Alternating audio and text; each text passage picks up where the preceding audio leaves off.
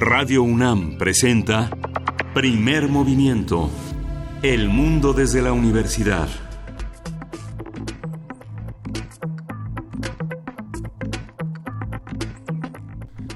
Buenos días, hoy es lunes 6 de agosto y son las 7.06 de la mañana aquí en la Ciudad de México. Buenos días, Juan Inés de esa. ¿Cómo estás, Miguel Ángel Quemain? Empezamos el primer, la primera transmisión de nuestro quinto año aquí en Primer Movimiento. Muchísimas gracias, antes que nada, a todos los que vinieron y a todos los que se manifestaron a través de las distintas vías el viernes pasado que festejamos nuestros primeros cuatro años al aire. Muchísimas gracias a todos los que estuvieron por aquí, a los que estuvieron de otras formas. Eh, evidentemente este programa, esta transmisión está hecha para ustedes y con ustedes y bueno, en eso, en eso estamos. Eh, estamos, acuérdense también en arroba Movimiento, en Twitter, en Primer Movimiento, en Facebook y en el correo electrónico primermovimientounam.gmail.com. Eh, les recordamos que, como se anunció, como anunciaron las autoridades de radio y TV UNAM, eh, ya no vamos eh, por lo pronto a estar transmitiendo por televisión, pero pues seguimos, por supuesto, en el 860 de AM, 96.1 FM y a través de internet www.radio.unam.mx y por supuesto a través de las distintas plataformas que transmiten radio por internet. Eh, aquí estamos, Miguel Ángel, tenemos un día, un día que amanece lluvioso, pero lleno de información. Sí, vamos, vamos a iniciar con el tema del medio ambiente, el sargazo que ha invadido, ha invadido, como suele hacer, las playas del Caribe y que es en esta ocasión vamos a saber qué es. Vamos a conversar con Eduardo Ríos, él es biólogo, especialista en biología marina y está dedicado a la consultoría en temas, en temas ambientales en el sector turístico hotelero desde 2008. Tendremos, por supuesto, nuestra sección 10 áreas en, 10, 10 áreas en 10 secciones con Carmen Ferraya, soprano, presenta Kéfaro Sencha Eurídice de la ópera Orfeo y Eurídice de Christoph von Gluck. Ya la semana pasada escuchamos a Eurídice también, ¿no? Sí, también. Bueno, pues las diferentes manifestaciones de este mito, vamos a escucharlas, eh, cómo, las, cómo las interpreta la ópera en sus diferentes momentos. Y en la nota nacional tenemos la sentencia de los magistrados anticorrupción. Vamos a tener el comentario del profesor Marco Fernández, él es investigador asociado de México Evalúa.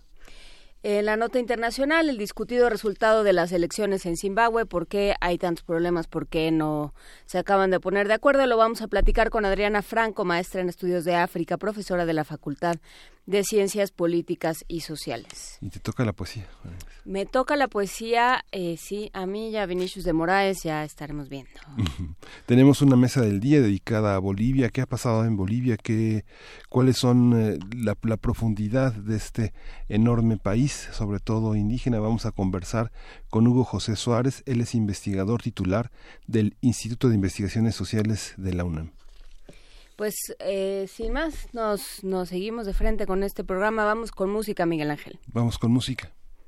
Este, no la tengo aquí a la mano. Creo que no, no, no, te llegó por, por... ¿Cómo no te llegó por el ah, WhatsApp? Ya está, ya está, ya está. Vamos a escuchar eh, de Abgal, instrumentos antiguos.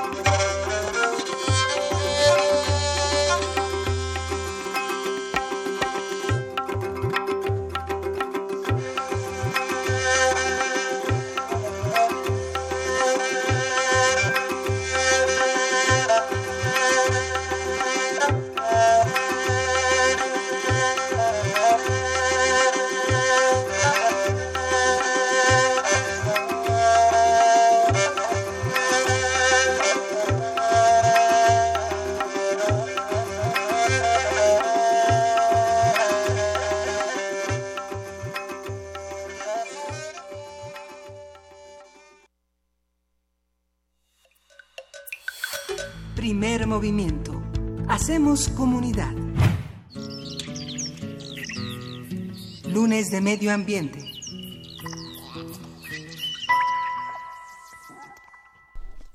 El sargazo es un tipo de alga que crece en forma rápida, muy rápida, incluso puede duplicar su peso en menos de 20 días.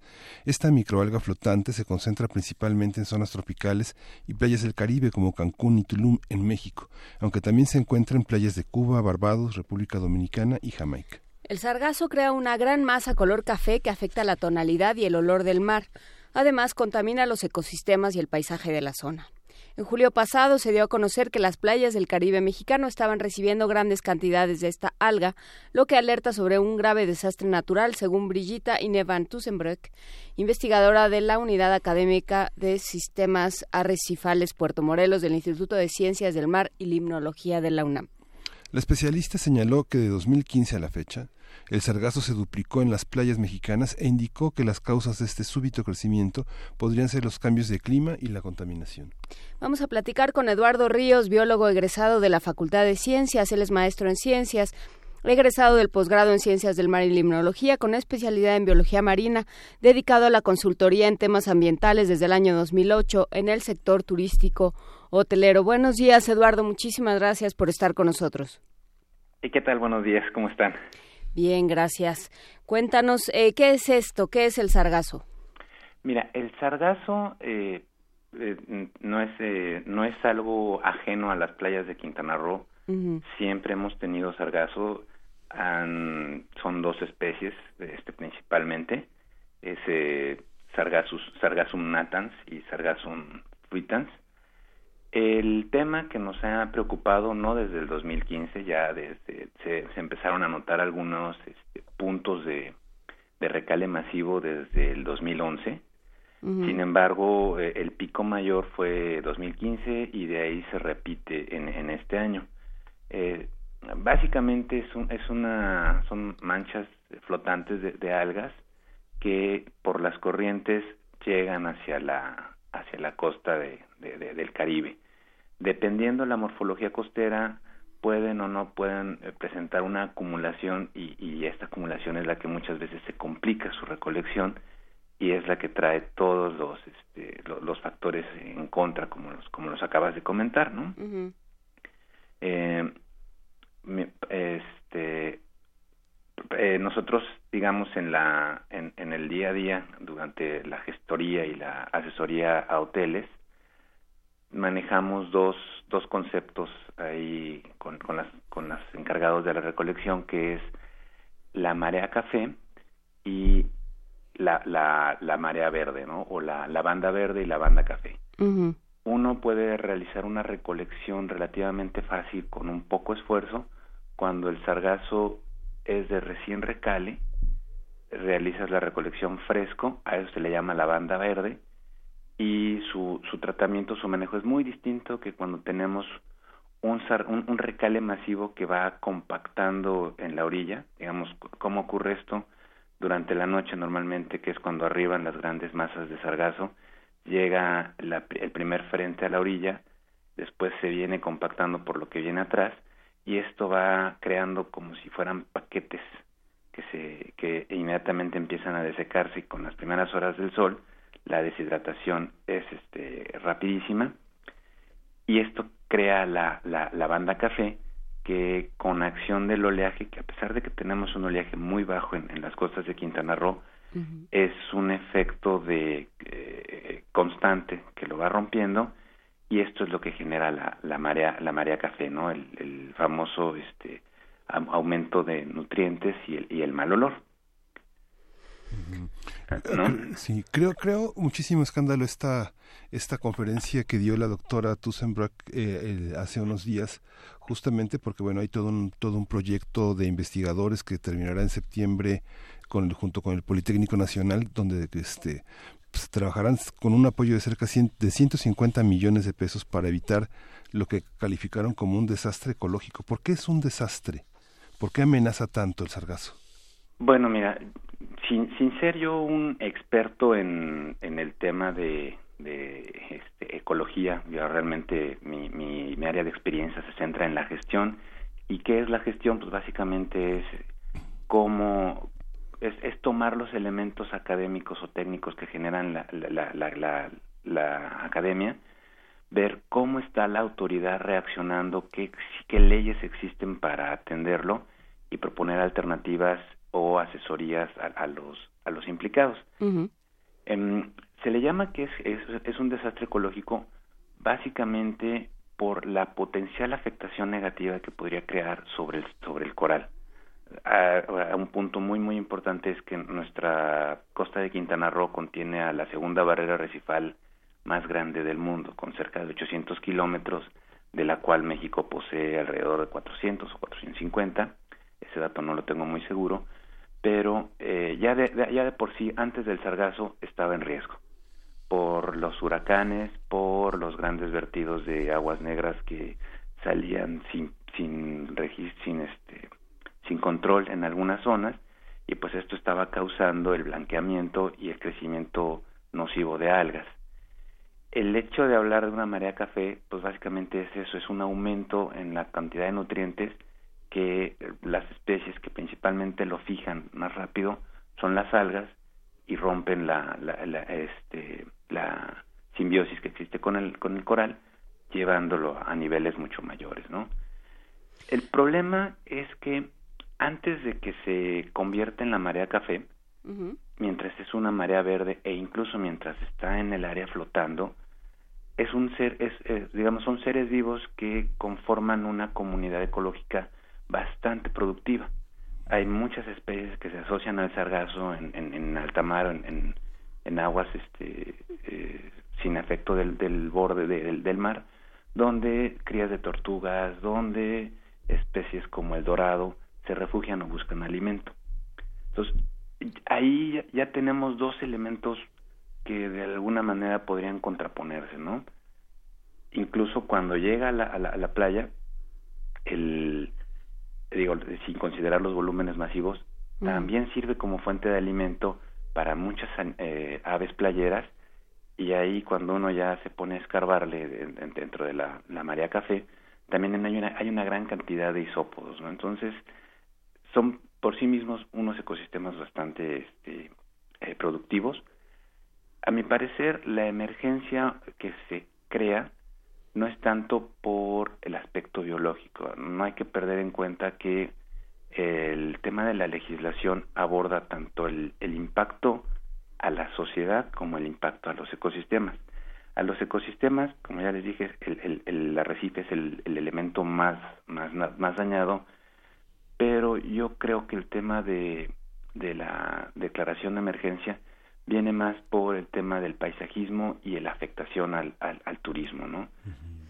Ajá, eh, justamente esa, esa sería la pregunta, ¿no? En términos ecológicos cumple una función dentro de un ciclo de alimentación, una cadena alimentaria, etcétera. Eh, eh, por esto mismo no es factible pensar, bueno, pues que lo quiten todo, ¿no?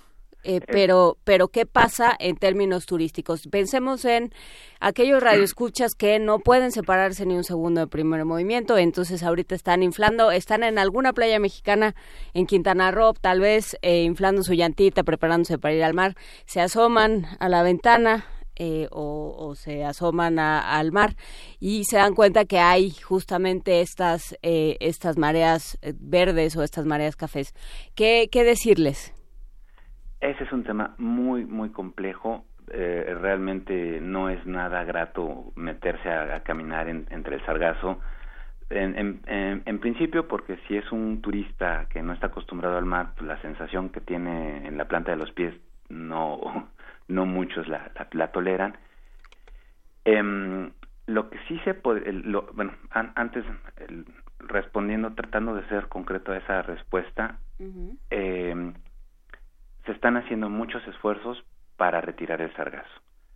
Eh, a mi punto de vista, los esfuerzos están enfocados en quitar la imagen, tratar, tratar de, de precisamente al, al, huésped, al visitante, quitarle, eh, quitarle ese color café que no combina con la imagen que turísticamente se ha vendido de Cancún y de Playa del Carmen y del Caribe en general lo que también tenemos que hacer es comenzar a pensar que el sargazo tal vez no sea algo eh, puntual, sino es algo que va a estar ahí constante.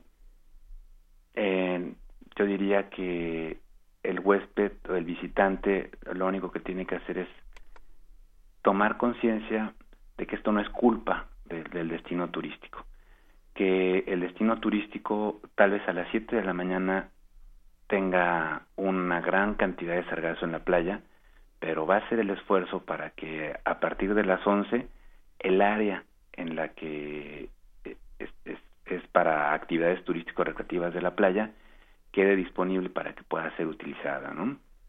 Que yo creo que esto que, que comentas, Eduardo Ríos, es, es muy importante lo que se ha vendido de lo que lo que deben ser las playas no y hay una parte que es de alguna forma como muy pues no sé si muy higiénica sería el término o como muy eh, antiséptica de las playas, ¿no? Digamos, como que se piensa que, que eh, no es nada más que, em, que arena y agua como si fuera una alberca, una tina gigantesca y entonces nadie más que el ser humano puede, no hay especies más que el ser humano que anden por ahí, a lo mejor una gaviota eh, que una gaviota de las que vuelan por ahí.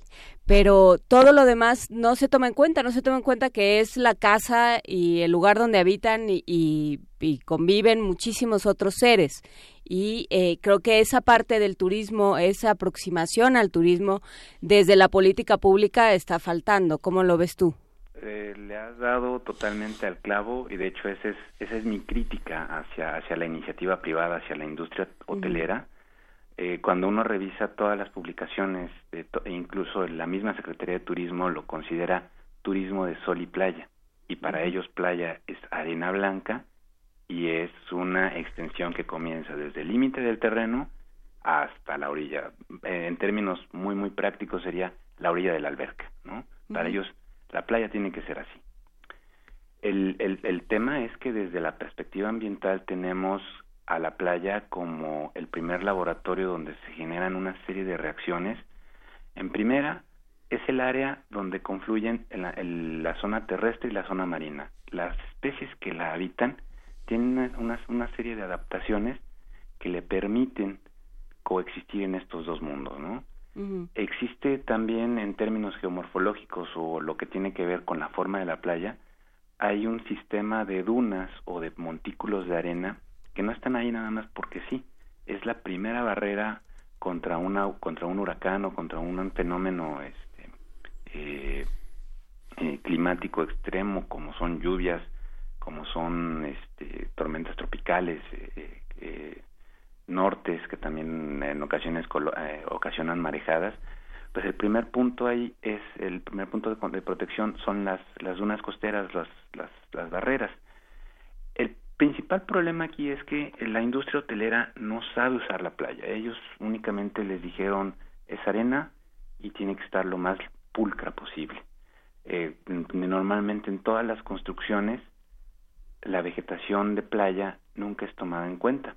¿Por qué? Pues porque siempre se le ve como vegetación que crece a ras de suelo, que en ocasiones tiene espinos, que uno le es muy difícil caminar encima y entonces terminan removiéndola. Incluso, eh, esa es una gran miopía dentro de la legislación eh, ambiental, porque resulta que cuando estás en tu límite de, propiedad, la ley que te aplica es ley municipal, es ley federal, es ley estatal. Cuando estás en el mar, la ley que te aplica pues, es ley federal, pero este espacio donde está la zona federal marítimo terrestre, que son los 20 metros desde donde rompe la ola hasta donde esté el límite de tu, de tu propiedad, que en ocasiones pueden ser más y se les llama terrenos ganados al mar, la única forma que la autoridad tiene de regularla es a través de concesiones. ¿Qué significa esto? Que yo te permito el uso de la playa, pero la concesión es una figura administrativa que no toma en cuenta aspectos eh, ambientales. Entonces, eh, con, este elemento que la misma Semarnat establece, y por el otro lado con, unos, con un análisis de impacto ambiental, que muchas veces su precisión por el tema de los sistemas de información geográfica no alcanza la finura de una escala 1 a 2 metros, que es donde ocurren muchos de los procesos de la playa, pues causa que esa zona quede como que en un limbo, en un área, en un área gris donde no sabes si está permitido desmontar tu duna, si está, eh, si tú puedes decir en seis meses, pues aquí se llevó, se lo llevó, se llevó la vegetación, la playa, como que esos son, son elementos que muchos, no voy a decir que todos, muchos en la industria hotelera se aprovechan y recrean la playa a su entender, que es arena, arena y playa, arena y, y nada más, ¿no?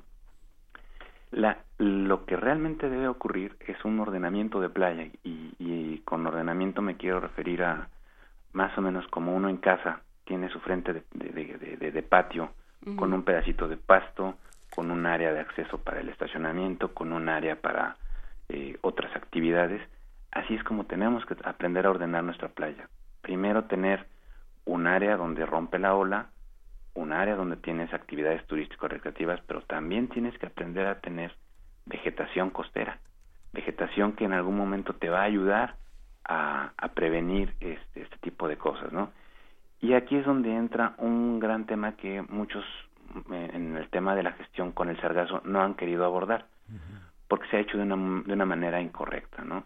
Muchas veces se decía, entierra el sargazo en la arena y eso va a servir para este evitar que, que cuando, lo, cuando te lo lleves a un sitio remoto fuera de tu predio, eh, no tengas eh, que, que, lidiar con el tema del sarga, de la arena o de los lixiviados, que son los las este, sustancias líquidas que se escurren cuando el sargazo empieza a degradarse y este eh, se empieza a degradar, se empieza a, a, podrir.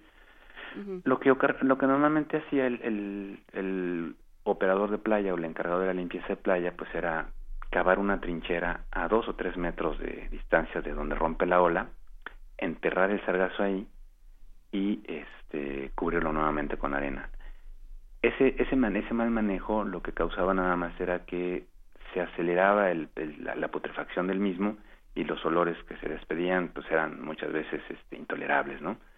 Además de que ahí existe otro gran problema. Cuando tú permites que tu masa café o tu banda café se, se exponga por demasiado tiempo al sol, eh, lo que hacen las bacterias empiezan a, a degradar el, la materia orgánica y liberan el, el azufre en forma de gas sulfúrico. Y este es lo que genera precisamente, este es el, el mal olor que muchos huéspedes sufren o, perciben, perdón, y que muchos de los trabajadores en la recolección de playa tienen que sufrir, ¿no? Y ha habido ocasiones incluso de desmayos a causa de esto. Y eso también es lo que causa que toda la joyería fina, microcircuitos de computadoras, también eh, líquidos que se utilizan para limpieza de albercas reaccionen con este gas formando eh, este, que, la joyería se ponga de color café o se forma una nata en las albercas también de color café oscuro o los microcircuitos de las computadoras hacen que éstas dejen de funcionar. Cuando se lleva a cabo un buen manejo, esto es, así en, en términos muy sencillos, te lo llevas a la parte de atrás de, la duna, en donde está lo que le llaman el dominio terrestre, a una distancia mayor a 15 metros de la arena, y colocas tus trincheras y ahí vas enterrando en forma de capas de lasaña tu sargazo, arena, sargazo, arena, lo que favoreces es una deshidratación del mismo, pero evitas que las bacterias eh, anaeróbicas degraden el, el, el sargazo y liberen gas sulfúrico. Se convierte en composta lo conviertes en composta, lo pones biodisponible a través de las geobacterias de la duna costera y entonces ese, ese sargazo aporta los nutrientes necesarios para que la vegetación de tu duna se mantenga. Aquí hay que tener muchísimo cuidado con este proceso porque la, la composta libera calor y si tú tienes nidos de tortuga en la zona, pues sí corres el riesgo de que, de que este, la, las nidadas o definitivamente se pierdan o haya una alteración en el balance de sexos, porque las tortugas marinas requieres o ciertos rangos de temperatura favorecen que este, la, los, eh, los, los individuos sean una proporción mayor de hembras o de machos, ¿no? Entonces, ese tema al, al, tener al tener una especie que está en, en categoría de, este,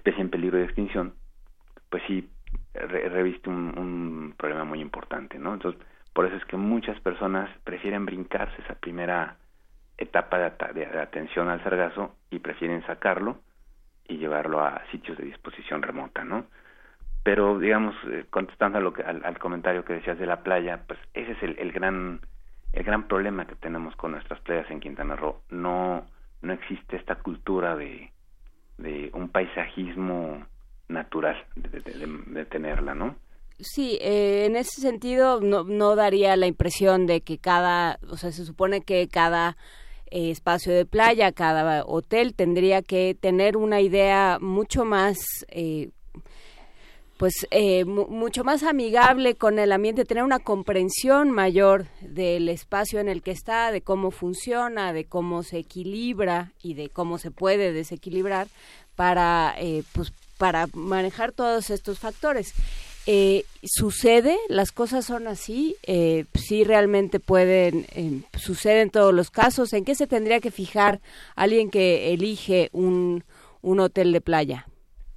Pues mira, de hecho ya no es no es algo nuevo esto que comentas de la selección que un, potencial visitante de la playa tiene que hacer respecto a, a la playa y, ya es mucho más amplio, pero se le llama turismo turismo consciente, ¿no? O este actualmente hay hay eh, organizaciones, eh, no recuerdo ahorita su nombre, pero que se dedican a, a la auditoría verde de, de las industrias hoteleras algo similar a lo que ocurre con las especies, digo, con las empresas socialmente responsables, pero acá es empresas sustentables y manejan un, un checklist de qué es lo que hace una un, un, hotel sustentable, desde protección al manglar, protección a las especies de flora y fauna. Son cerca de 100 eh, elementos que puede, deben ser tomados en cuenta y una vez que la valoran, ellos emiten su sello verde está Green Globe, está Aircheck, hay también a nivel mexicano que es este la el Instituto Mexicano de la norma de la de, la normatividad y IMNC. El problema pues es que para el tema del sargazo no existe todavía una regulación o una legislación de cómo tienes que manejar tu playa de manera ordenada. Sin embargo, hay eh, pocos hoteles, pero sí los, sí los hay, los cuales han trabajado de la mano con sus especialistas ambientales y han escuchado lo que normalmente nosotros siempre decimos, ¿no? De conserva tus ecosistemas, aunque sea en una parte mínima, o restauralos. Muchas veces por efectos de el anterior dueño, por efectos del mangla, de, de este de, huracanes o, o, cualquier otro tipo de cosa, genera que la playa haya tenido daños severos. Entonces, muchos hoteleros creen en proyectos ambientalmente sustentables, donde se les propone restauración de la duna costera, restauración de la cubierta vegetal, integración de los servicios turísticos de playa a estos dos elementos, y lo que en un principio se les, les cuesta trabajo imaginar, al final de cuentas resulta ser el mejor elemento que atrae a los turistas socialmente, eh, eh, ambientalmente responsables, ¿no? No son hoteles baratos, es eh, obviamente todo esto pues requiere una inversión y es una inversión alta, pero eh, cuando ocurre sí se vuelve un, ejemplo a nivel a nivel de, de sitio, ¿no?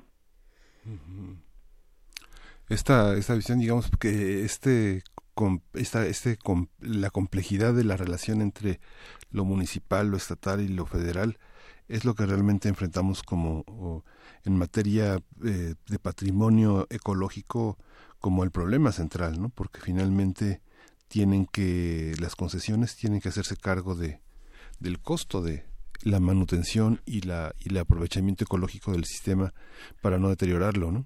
Exactamente, y ahí es un gran problema, además de todo lo que comentaba de la zona gris. Y, imagínate, tienes una concesión que es federal, donde tú recibes eh, bueno, digamos, la, la, la, dependencia que los debería recibir es la, el SAT o la Secretaría de Hacienda. Sin embargo, existe un, un este, eh, se me fue la palabra para definirlo específicamente, pero existe un argumento legal en donde dice todos los fondos de zona federal se dirigen directamente o se recolectan al municipio. Entonces, hay una dependencia municipal que es la Dirección Dirección de Zona Federal Marítimo Terrestre, que también es un ente más que nada administrativo que se encarga de recolectar todos los fondos que provienen del pago de derechos de las concesiones. Pero este fondo no tiene nada que ver con elementos biológicos, que es con lo que debería estar regulando. Y más que nada se convierte en una eh, dependencia que fiscaliza tus usos y actividades en la playa, pero sin ningún argumento biológico. Lo que, lo que debería ocurrir, pues es, tú tienes, digamos, por, por distribución de competencias, a nivel federal tienes una Semarnat, que es la encargada del medio ambiente. A nivel estatal, las competencias que no corresponden ambientalmente al, a la federación son revisadas en el caso de Quintana Roo a través de la Secretaría de Medio Ambiente, SEMA, y a nivel municipal las, los elementos que no entran en el, en el ámbito de, ni de la SEMA ni de la Semarnat son revisados a través de la Dirección de Ecología. Casualmente todo lo que tiene que ver con zona federal queda fuera de las atribuciones de la Dirección de Ecología y lo único que logra rescatar de una manera muy eficiente, al menos por ejemplo en, en el municipio de Solidaridad, es el programa de conservación de tortugas. Entonces, lidiar a nivel ambiental un área dinámica cuando tienes un perfil eh, de, especialista en recursos naturales es muy sencillo porque das por, das por sentado que la zona es dinámica y que va a haber cambios. Cuando tienes que lidiar desde el aspecto administrativo legal, es muy complejo porque para la ley la zona federal es una y no se, y no se ha movido ni se moverá. Y es un área administrativa que tiene que buscar este, acuerdos con una dirección de ecología que regula aspectos biológicos que sabemos que siempre están moviéndose, ¿no?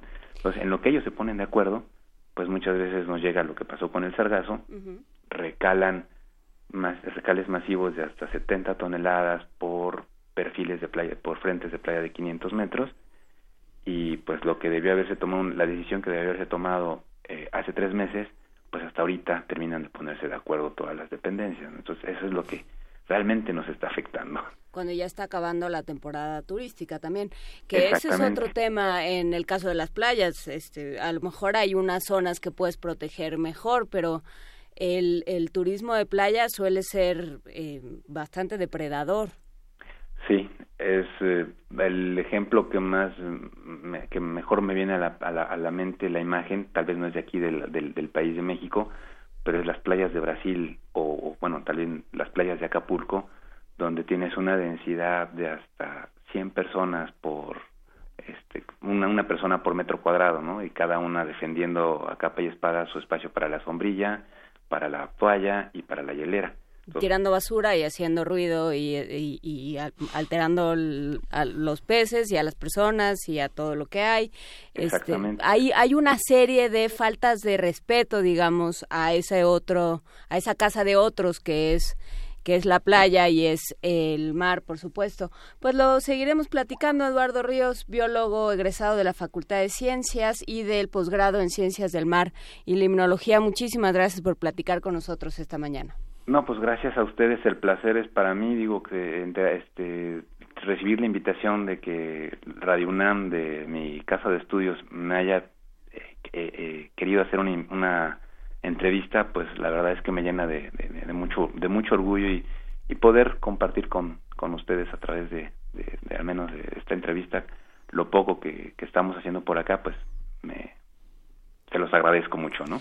Pues no, para, para eso está Radio UNAM. Justamente muchísimas gracias, Eduardo Ríos. Te agradecemos mucho nosotros a ti. Y nos vamos con música, Miguel Ángel. Sí, vamos a escuchar del Gothenburg Combo, Sones y Flores.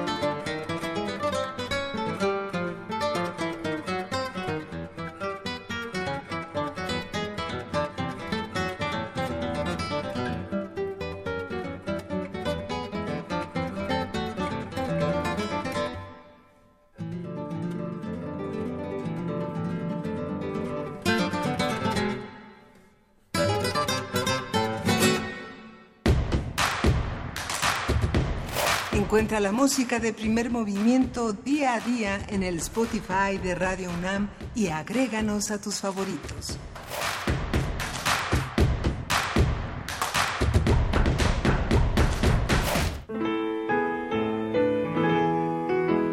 Diez áreas en diez secciones.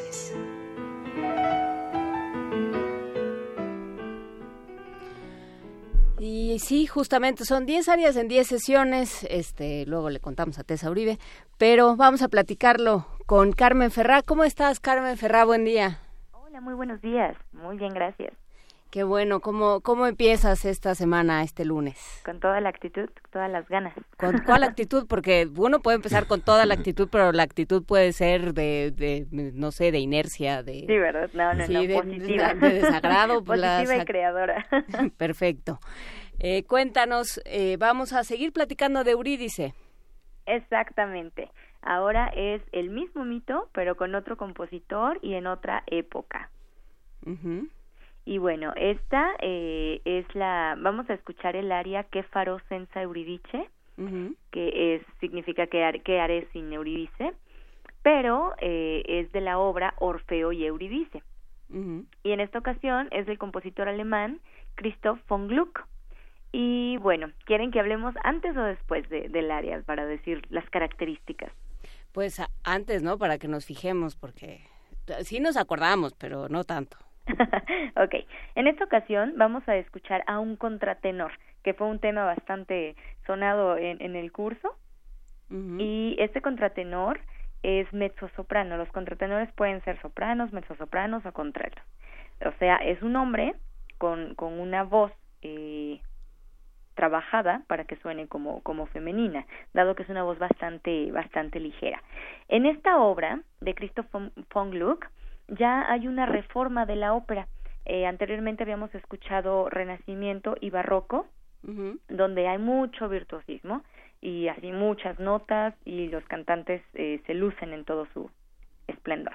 Aquí hay una reforma donde quieren eh, eliminar todo ese virtuosismo y que tenga, eh, bueno, subordinar la música a la poesía, que haya mayor expresividad de sentimientos, eh, pero por el texto, no tanto por la música.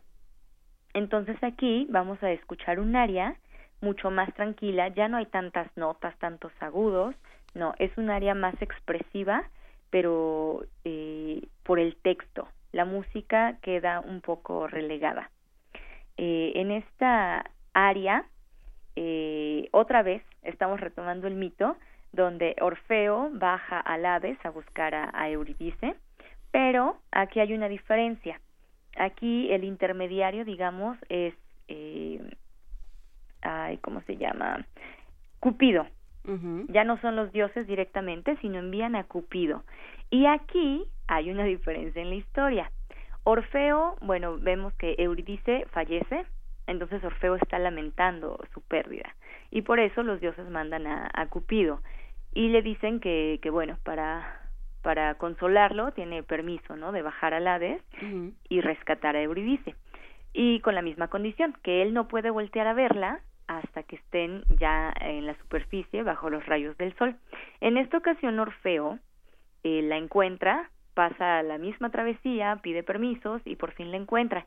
Y cuando ya van de regreso, Orfeo eh, no se comunica con ella, no le explica la situación y solo comienza a caminar, le dice que ya se van, pero no le da la mano y nunca la ve.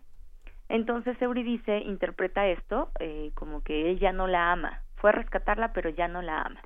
Y en algún momento del camino ella le pide que, que la deje ahí porque ya no la ama y ella prefiere morir que vivir sin su amor. Mm.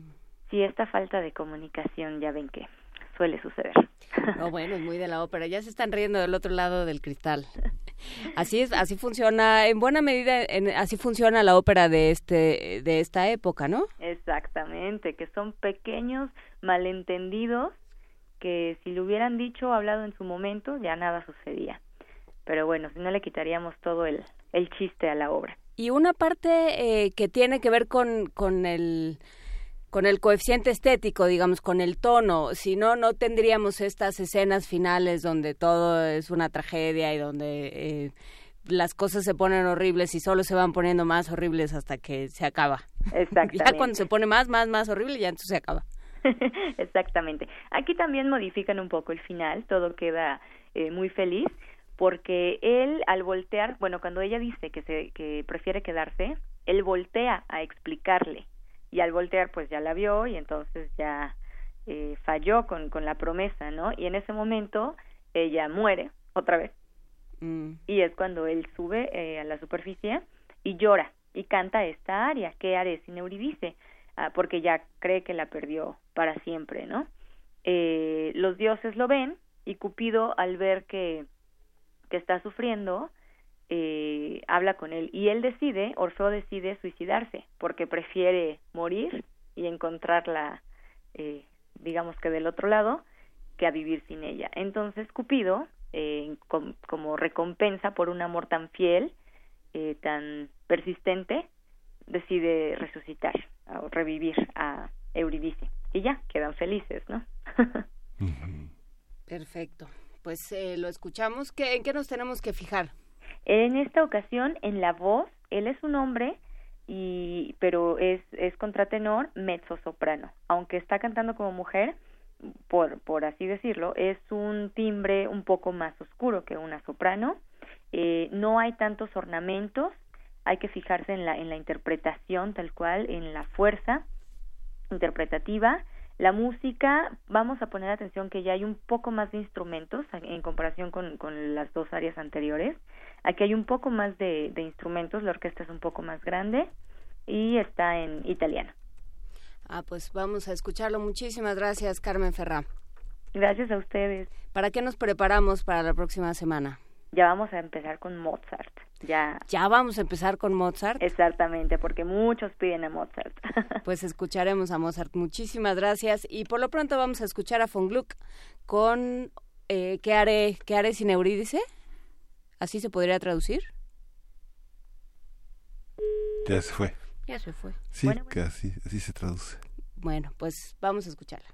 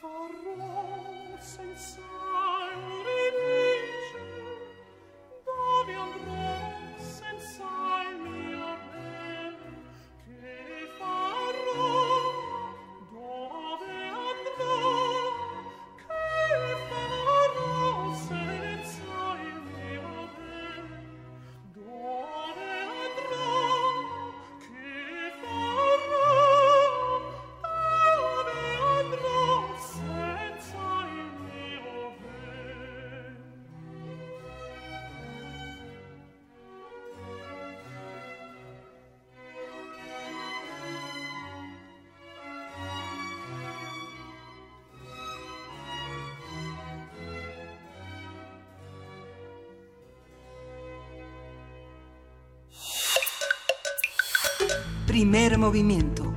Hacemos comunidad. 7 de la mañana con 58 minutos. Esto fue eh, Gerald von Gluck o algo. Sí, este con la, la interpretación de Andreas Scholl. Él es contratenor en este capítulo prácticamente final de la ópera eh, eh, del tema de Eurídice, este mito en el que Orfeo voltea a ver a su amada, perece justamente por contravenir la indicación de no perder la confianza en mirar hacia adelante. Y hay una estaria que Faros en Eurídice en la que justamente se pregunta eh, qué hacer qué hacer sin ella y el acento está puesto en la letra, la música está en el segundo plano. Y sin embargo, la, la música es, pues la ha vuelto un área muy, muy socorrida, digamos, ¿no? La música y lo, lo que exige de la voz también del contratenor. Pero bueno, pues le agradecemos muchísimo, como ya hemos estado haciendo los eh, diversos lunes, a la maestra Carmen Ferrá, que nos comparta estos ejemplos de áreas de ópera que nos eh, ayude a entender un poco más. Yo dije Gerald von Gluck, von Gluck, pero es Christoph von Gluck. Sí. Y bueno, pues si quieren saber más, eh, por supuesto recuerden que en Spotify están todas nuestras nuestras aportaciones musicales, todo aquello que suena en primer movimiento está en Spotify, ahí buscan la carpeta de Radio UNAM y la de la cuenta de Radio UNAM y la carpeta de primer movimiento y ahí están todas estas cosas también. Hay que decir que nuestros episodios descargables se pueden ah, se puede acceder a ellos a través de www.radio.unam.mx. Busquen el no es por nada, pero busquen el del viernes pasado, se puso muy interesante, una serie de conversaciones sobre lo que nos hace humanos, la ciencia, el arte, eh, la, la política, los derechos humanos, la capacidad de tener empatía con el otro, todo eso está en nuestro en, en nuestro episodio del viernes. Vámonos a la segunda hora de primer movimiento, Miguel Ángel. Vámonos. Queremos escucharte. Llámanos al 55 36 43 39 y al 55 36 89 89. Primer movimiento. Hacemos comunidad. Cultura UNAM y el Festival Impulso ofrecen el taller práctico Pasos del Teatro a la Ópera, impartido por el libretista y director de escena inglés Sam Brown. Dirigido a profesionales y estudiantes de las artes escénicas para hacer un recorrido por la historia de la ópera, el vocabulario musical y técnico, hasta llegar a la escritura, composición, montaje y producción de una obra operística. Del 4 al 7 de septiembre, de 10 a 2 pm. Informes e inscripciones en www.catedrabergman.unam.mx www.catedrabergman.unam.mx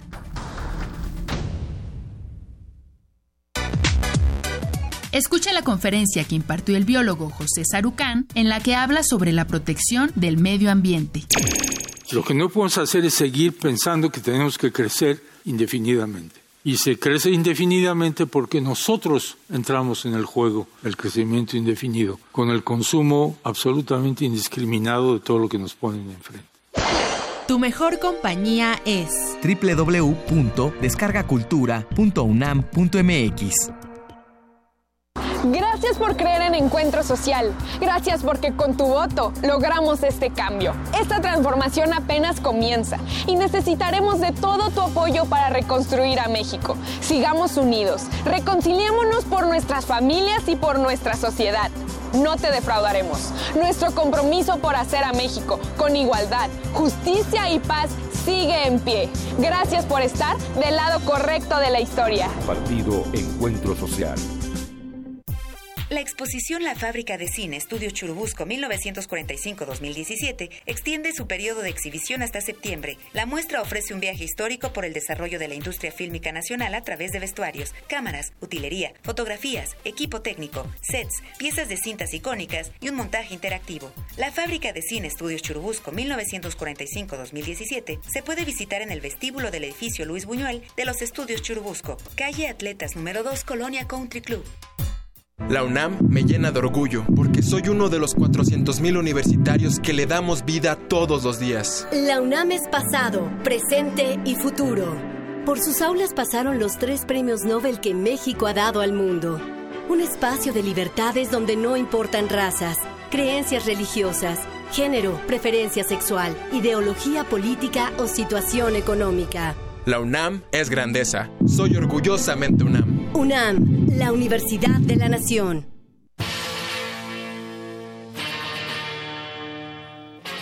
Después de 50 años, cuando despertamos, el rock seguía ahí. Como los dinosaurios que nunca existieron, dejó huellas de su paso por el mundo.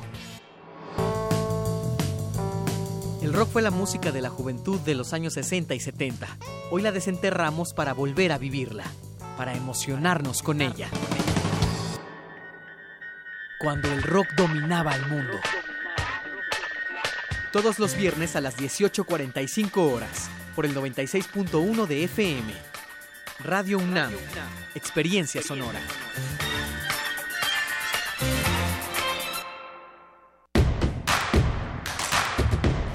Síguenos en redes sociales. Encuéntranos en Facebook como Primer Movimiento y en Twitter como arroba PMovimiento. Hagamos comunidad.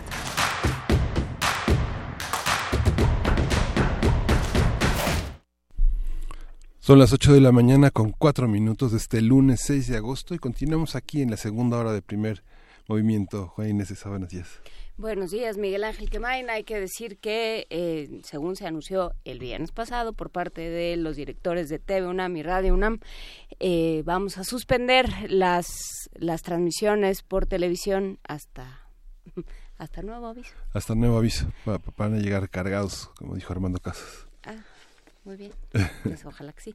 Pero bueno, por lo pronto nos vamos a nuestra nota nacional. Primer movimiento. Hacemos comunidad. Nota nacional. El jueves pasado, Fernando Silva García, juez octavo de distrito en materia administrativa con sede en la Ciudad de México, ordenó al presidente Enrique Peña Nieto eh, y al Senado de la República resolver el asunto de nombramiento y ratificación de los 18 magistrados que deben integrar el Sistema Nacional Anticorrupción. Esta resolución responde a un amparo que interpuso el Comité de Participación Ciudadana para agilizar el proceso y para garantizar la publicidad y transparencia en la ratificación de los magistrados. El juez otorgó 10 días al Ejecutivo y a la Cámara Alta para dar respuesta a su resolución. Los 18 magistrados que serán ratificados van a integrar la sección especial de la Sala Superior y cinco salas especializadas del Tribunal Federal de Justicia Administrativa para resolver exclusivamente las sanciones a servidores públicos y particulares que cometan delitos como peculado, cohecho, entre otros. Vamos a platicar con el profesor Marco Fernández, él es investigador asociado de México Evalúa, especialista en temas de anticorrupción y profesor de la Escuela de Gobierno y Transformación Pública del Instituto Tecnológico de Monterrey. Muchísimas gracias, Marco Fernández, por estar una vez más con nosotros hablando sobre estos temas. ¿Cómo, cómo estás? Buen día. Hola, muy buenos días. Muchas gracias por la invitación. Nuevamente felicidades por su aniversario y siempre agradecido por la opinión, por la oportunidad de platicar este con ustedes.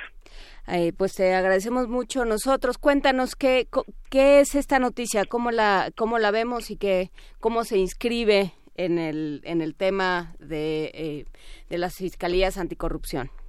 Es una decisión muy importante porque eh, en mayo pasado el, el Comité de Participación Ciudadana que es eh, el que tiene que dar seguimiento a el funcionamiento del Sistema Nacional Anticorrupción presentó un amparo en contra tanto del Senado como del presidente Peña Nieto por considerar que no cumplieron en el procedimiento para el nombramiento de los magistrados que son eh, los que son eh, los especializados en materia eh, anticorrupción son eh, por un lado tres magistrados de la sala superior del Tribunal de Justicia Administrativa y hay cinco salas eh, regionales cada una integrada por tres magistrados que eh, tendrían todos ellos que haber sido nombrados en julio del año pasado y que este pues el Senado eh, no eh, no ratificó esos nombramientos.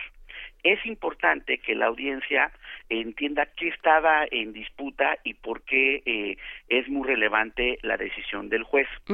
El procedimiento, de acuerdo a, la ley de, responsabilidades administrativas y a la ley del Tribunal de Justicia Administrativa, contemplaba que el presidente, pues sí, manda a las ternas eh, de todos los este, eh, integrantes de estas salas especializadas de la sala superior y de esos el Senado pues ratifica o no este, a esos nombramientos pero específicamente la ley establece que debió el presidente haber dado las razones de la idoneidad, es decir, el por qué eh, de las tenían los requisitos este, de la, experiencia, las credenciales incluso éticas para ocupar ese eh, ese puesto. Y el Senado debió haber recibido la información hacía las comparecencias públicas de los individuos y entonces por mayoría debió haber ratificado o rechazado las propuestas del presidente. Pero por un lado, el presidente nada más mandó los nombres en ese oficio que le manda a través de la Secretaría de Gobernación al Senado, jamás explica por qué esas 18 personas que propone son las idóneas para ocupar eh, estos puestos fundamentales y el Senado eh, recordar, recordarán pues empezó una serie pues de disputas políticas en su interior y como parte de esas disputas pues este la oposición dijo no te vamos a este a ratificar a estas personas sabemos que en la lista de estas personas pues hay de todo sí hay gente que tiene experiencia en justicia administrativa eh, relacionada a temas de transparencia, fiscalización y demás, y pues también hay otras personas que pues están, digamos, con antecedentes partidistas. Pero pues el Senado no se pronunció en lo absoluto sobre el asunto. Esto ha provocado un problema legal muy importante porque la, la, la obligación se debe haber cumplido el 19 de julio del año pasado, cuando entró en vigor la nueva ley de responsabilidades administrativas. Esta ley es la que en términos eh, administrativos se utiliza para cuando hay eh, lo que se considera faltas administrativas graves como el peculado, la utilización indebida de información, el abuso de funciones, el enriquecimiento oculto, etcétera, etcétera. Todas estas son faltas administrativas graves y se utiliza esa ley y quienes tienen que aplicar la ley tendrían que ser estos 18 magistrados que no están nombrados. Al no haber nombramiento, tenemos ahorita una laguna legal muy relevante. Si hoy algún funcionario público o algún particular incurre en una falta administrativa grave, no se les puede estar procesando en términos administrativos porque no hay magistrados para poderle entrar a este asunto. O sea, los magistrados que existían no tienen competencia porque específicamente la ley dice que estos asuntos se tienen que juzgar en la sala superior del Tribunal de Justicia Administrativa o en las salas especializadas mismas que pues no han sido nombradas por el eh, por el, el, Senado y por lo tanto pues es una falta eh, muy grave pues porque sí podemos estar digamos teniendo de por sí problemas serios de impunidad pues ahora institucionalmente está garantizada la impunidad mientras no existan estos nombramientos. A ver eh otra vez más despacito, e institucionalmente está garantizada la impunidad en un momento de transición, en, un, en una transición que tendría que ser tan importante en ese sentido?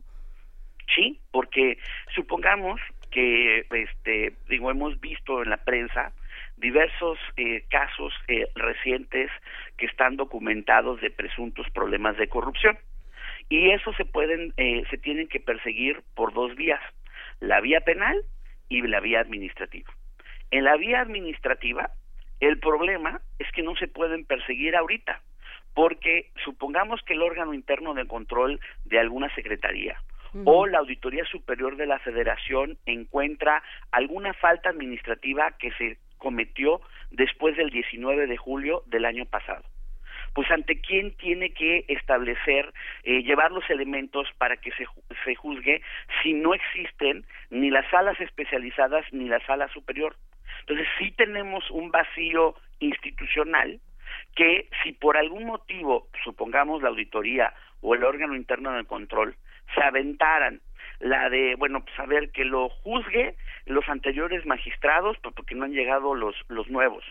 En ese momento, cualquier abogado defensor del funcionario público o del, del particular acusado por, por estas faltas administrativas graves eh, ganaría el caso, porque eh, diría no hay competencia de los juzgadores. Entonces, si hay este vacío, es muy importante que los miembros del Comité de Participación Ciudadana hayan impugnado ante tribunales la irresponsabilidad legal tanto del presidente Peña Nieto como del Senado de haber hecho como se debe de hacer de forma transparente, argumentando lo que le llaman los abogados, fundamentando el por qué las personas que propuso Peña Nieto son las ideóneas y el Senado analizando de manera pública en, forma, en formato de, de, de parlamento abierto, así lo determina la, la, la, la sentencia del, del juez, las razones por las cuales acepta o rechaza este eh, las propuestas del presidente. Entonces tienen 10 días ya sea el Senado o la Comisión Permanente, porque la ley dice que si no está en funciones el Senado tendría que ser la Comisión Permanente la que eh, la que tiene que este ya sea eh, impugnar esta decisión del juez o cumplir con su obligación eh, legal veo difícil, bueno, ya uno ya no sabe, ¿verdad? Pero me costaría mucho trabajo imaginarme que se aventaran a poder impugnar todavía esta decisión. Pero no estaba, bueno, es que es toda una, una cuestión que está en espera, digamos que el, el sexenio de Peña Nieto entró eh, cuestionando eh, notablemente la Secretaría de la Función Pública, que fue una secretaría que se fortaleció durante 12 años y que no pudieron desarmarla. Sigue, sigue vigente, digamos, toda la, toda la, la el cumplimiento de la del servicio profesional, de toda la, la cuestión de los funcionarios, las, leyes que los rigen, todo sigue vigente a través de esa, pero ¿cuál es el cuál es el, cuáles son los delitos que no entran en las sanciones que establece la función pública y que, y que sí establece este sistema de justicia administrativa que, bueno, ha tenido una serie de transiciones. ¿Tú, tú, tú lo ves coherente en relación al sistema de justicia en general administrativo, Marco? ¿O tiene que, que resolverse en, en, una, en, un, en una nueva ley o cómo? Mira, la pregunta que estás haciendo es muy relevante y les voy a robar dos minutos para, para poder explicarla. O sea, por un lado, cuando hay problemas de corrupción, de acuerdo a la reforma de 2005, perdón, de 2015, este, pues tenía que eh, hacerse una serie de, de, cambios a la ley administrativa y al código penal. Uh -huh. En esa parte, eh, eh, la, la, la, en el código penal, por un lado, los cambios que se implementaron no han podido entrar en vigor. Uh -huh. Y no han podido entrar en vigor porque eh, no, este, no se ha nombrado al fiscal anticorrupción. El, el, la ley, el, los transitorios del Código Penal establecían que para poder, este, para poder eh, entrar en vigor las modificaciones tendría que haberse nombrado fiscal anticorrupción y pues sabemos que eso no ha ocurrido. En materia administrativa, pues está el problema que les acabo de describir.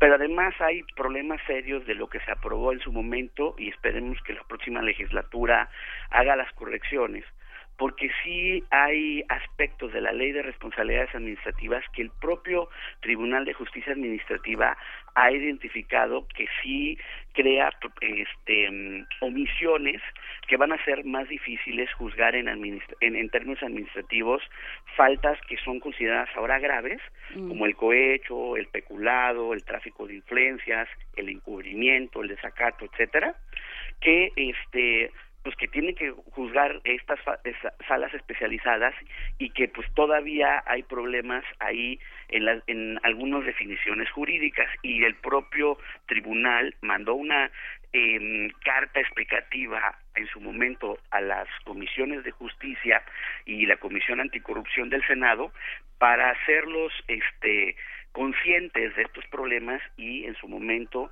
hacer las modificaciones necesarias, pero pues vino ya todo el proceso electoral y eso se dejó en pendiente. Entonces, sí tenemos un problema eh, múltiple. Por un lado, sí hay omisiones legales relevantes, nombramientos que faltan, que son fundamentales, pero además, pues sí tenemos un problema, eh, digamos, de operación institucional que todavía hace mucho más difícil que realmente se aplique la ley y, y empiece a haber menos impunidad y castigo verdadero ante la corrupción. Entonces, sí son retos muy importantes que enfrentaremos en las siguientes semanas, que el próximo Congreso que entra está a semanas de, de entrar en funciones, el primero de septiembre, tendría que acelerar el paso y estar conscientes, por un lado, de la necesidad de hacer estas eh, modificaciones legales para poder este, tener, digamos, las herramientas necesarias para poder combatir la corrupción, pero viene también un desafío fundamental para el próximo gobierno, que es cómo cambias las estructuras este, encargadas de la aplicación de la ley, por ejemplo, las modificaciones fundamentales que hemos hablado que se necesitan de la Fiscalía General, para que realmente tenga esa capacidad profesional y la autonomía política de poder investigar y llevar ante los jueces los casos de corrupción para que realmente se castiguen. Mientras tanto, pues estamos viendo impunidad y la verdad es increíble que pasó un año y semanas con una absoluta indolencia por parte de la clase política que sabía de estas cosas y que afortunadamente el Comité de Participación Ciudadana presentó este amparo para forzar las cosas y que de una vez por todas se entendiera que estos procedimientos se tienen que cumplir de los nombramientos y se tienen que hacer con rendición de cuentas y transparencia. Eh, no sé si estás en una en una feria, estás transmitiendo desde el carrusel. Dame, un segundo. Marco. Es, una alarma que no he podido este, eh, eh, terminar. Dame un segundo. Sí, adelante. Sí, eh, pues sí, justamente creo que lo que toca conversar ahora es ya, ya estás, ah, perfecto, muchísimas gracias, eh, Marco Fernández. Lo que lo que decíamos es que lo que toca conversar es como un un gobierno entrante cuya plataforma de campaña fue la lucha anticorrupción, ¿cómo, ¿con qué se va a encontrar? Eh, ¿Qué obstáculos, qué herramientas y qué va a tener que, em, pues, que cumplir desde el primer día? Pues justo uno pensaría que el nuevo gobierno tiene que utilizar de manera muy inteligente sus mayorías legislativas por si eh, en estos en estos días que le quedan a la actual legislatura en la comisión permanente no cumplen por ejemplo este este aspecto de ratificar o rechazar las propuestas de el presidente pues de uno pues ver acelerar el, el procedimiento para el nombramiento de los magistrados.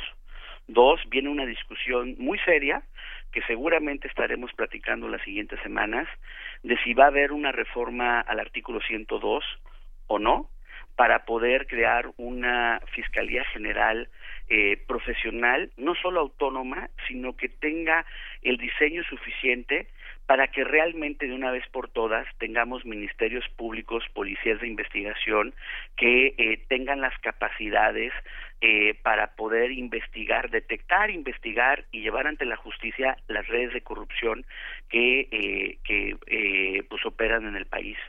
El próximo gobierno tiene que entender, y es una discusión más amplia todavía, que no es solamente, si es muy importante los liderazgos éticos en el servicio público, pero no es solamente nombrar buenas personas, no es una discusión solo de eh, nombrar al fiscal anticorrupción o de nombrar al fiscal general o de tener ya los nombramientos de las personas, de los magistrados, sino que es de qué manera logramos de una vez por todas profesionalizar estas instituciones, que no es una cuestión teórica, colegas. Lo hemos platicado un montón de veces y no me voy a cansar de decirlo. Si no entendemos la fundamental eh, cambio que se debe haber de, de profesionalizar a las instituciones, es decir, garantizar que la gente sea nombrada a partir de sus méritos, con procesos rigurosos, que se les otorguen, no se necesitan pagos excesivos, pero sí se les necesita pagar bien a los funcionarios públicos, protegerlos si están dispuestos, por ejemplo, a denunciar un acto de corrupción.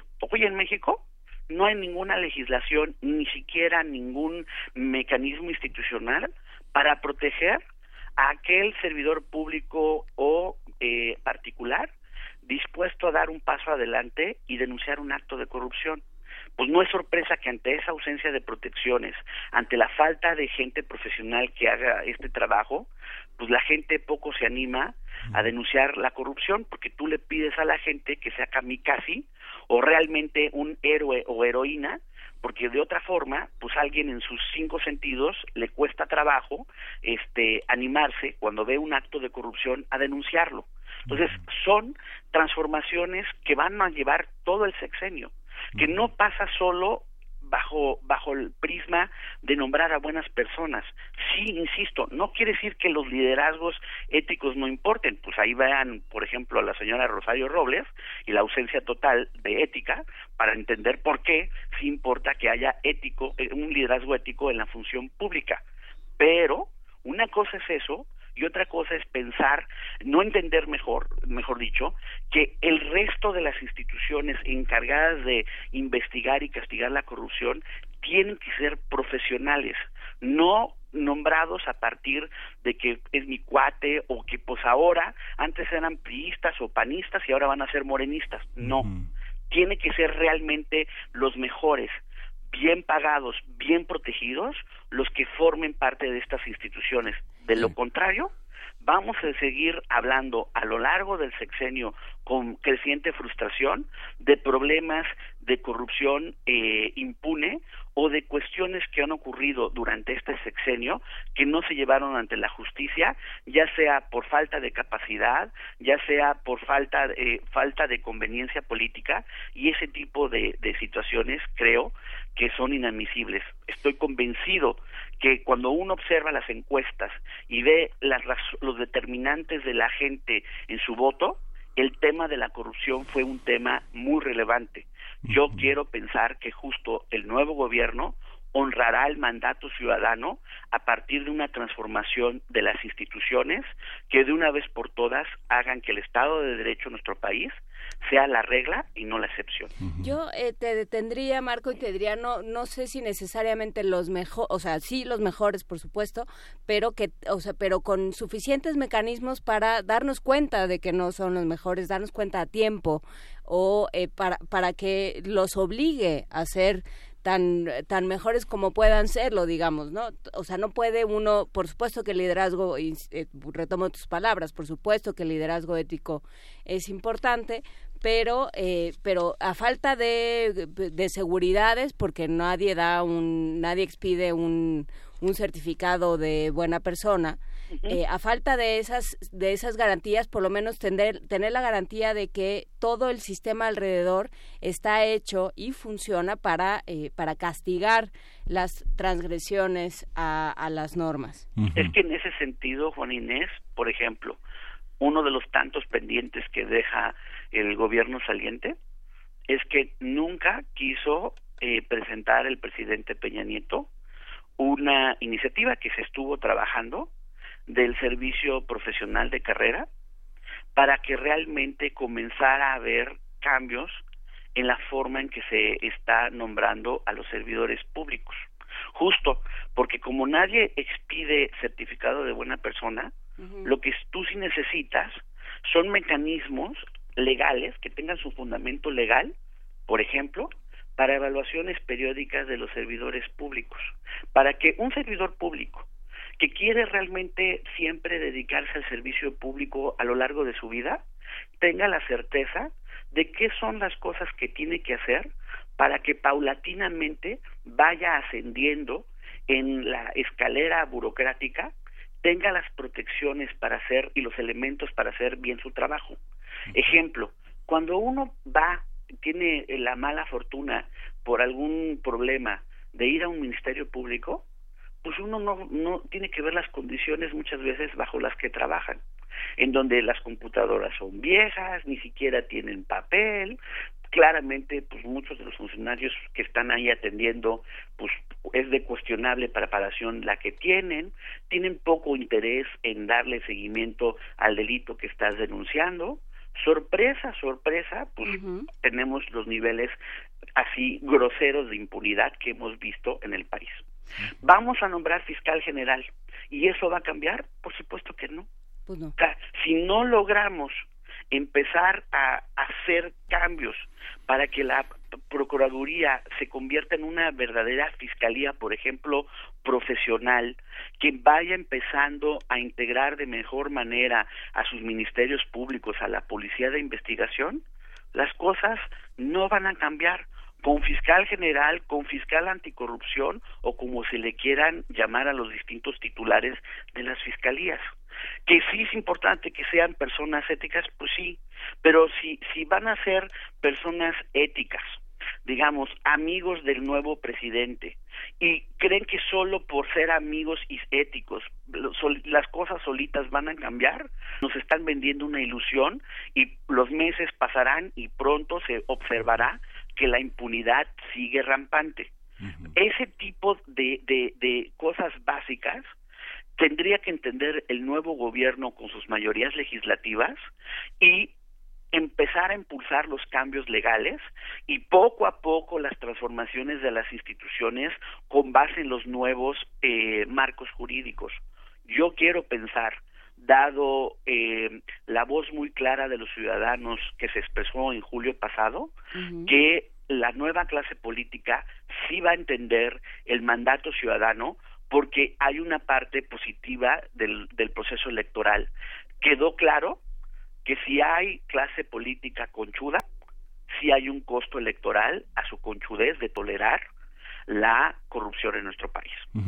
Aunque lo que vemos, Marcos, es, es, un cierre de administración este, en donde lo que se ha criticado, lo que se te teme que no haya contrapesos, justamente la falta de división de poderes es lo que está haciendo un, cierre en el que eh, las mayorías en los congresos eh, a modo hacen, hacen las aprobaciones. Yo creo que los contrapesos pues será en una, una división justa de poderes y bueno, bueno, con eso cerramos la conversación, pero pues seguiremos, seguiremos muy firmes en el análisis de todos estos procesos, Marco.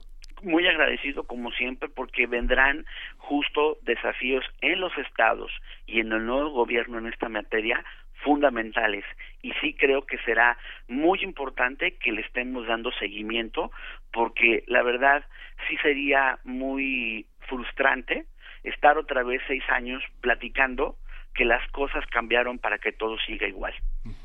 Pues, pues eh, en eso estaremos, eh, estaremos platicando de manera constante. Muchísimas gracias, Marco Fernández. Te agradecemos tu presencia en este espacio eh, durante sí casi los cuatro años que hemos eh, que hemos estado al aire. Muchísimas gracias. El agradecido como siempre soy yo y pues muy buen día. Gracias. Muy buen día, Marco. De semana. Nos vamos a música ah. y eh, pues por supuesto le desagradecemos a todos los que estuvieron con nosotros el viernes en especial a Carlos Martelena y Carmen Valencia, tres hermanos que se dejaron venir este, y aquí estuvieron con nosotros. Les agradecemos con su muchísimo. papá. Vicente Valencia. Ah, también. Sí, creo que ah, sí. Yo a ese no lo vi pero pues muchísimas gracias a los tres, a los cuatro Valencia que estuvieron por aquí. Y también, por supuesto, a Arturo González y a Socorro Montes, quienes todos los días, eh, llueve, truene o relampaguee, aquí están con nosotros y nos ayudan a salir de la mejor manera al aire. Muchísimas gracias a los dos y nos vamos a música. Sí, perdón, son unos Valencia homónimos. El otro es Vicente Valencia y Alma Valencia, que son homónimos. Nos vamos con música con Cesaria Évora, este fruto prohibido.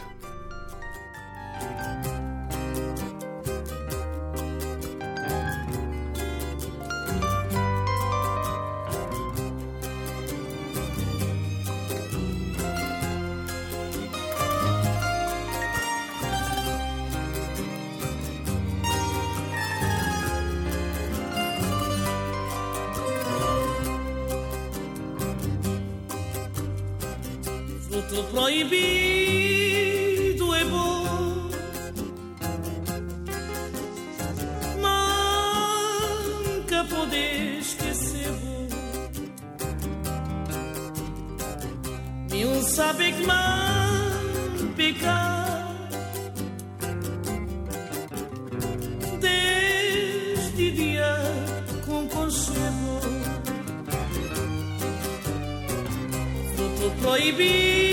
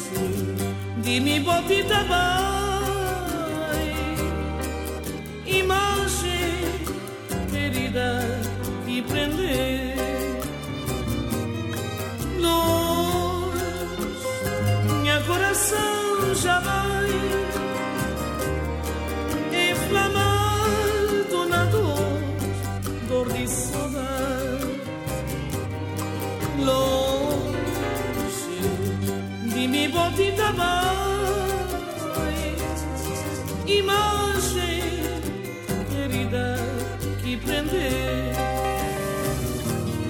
Longe minha coração já vai inflamado na dor, dor de saudade. Se crime alguém, crebo teu, me vou poder condenar. Vou olhar, vou sorriso puxar.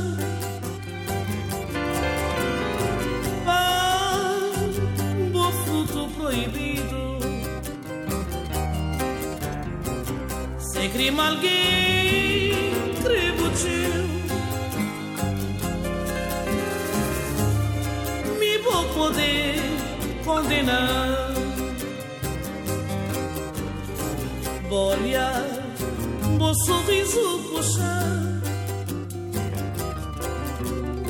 Bar do fruto proibido.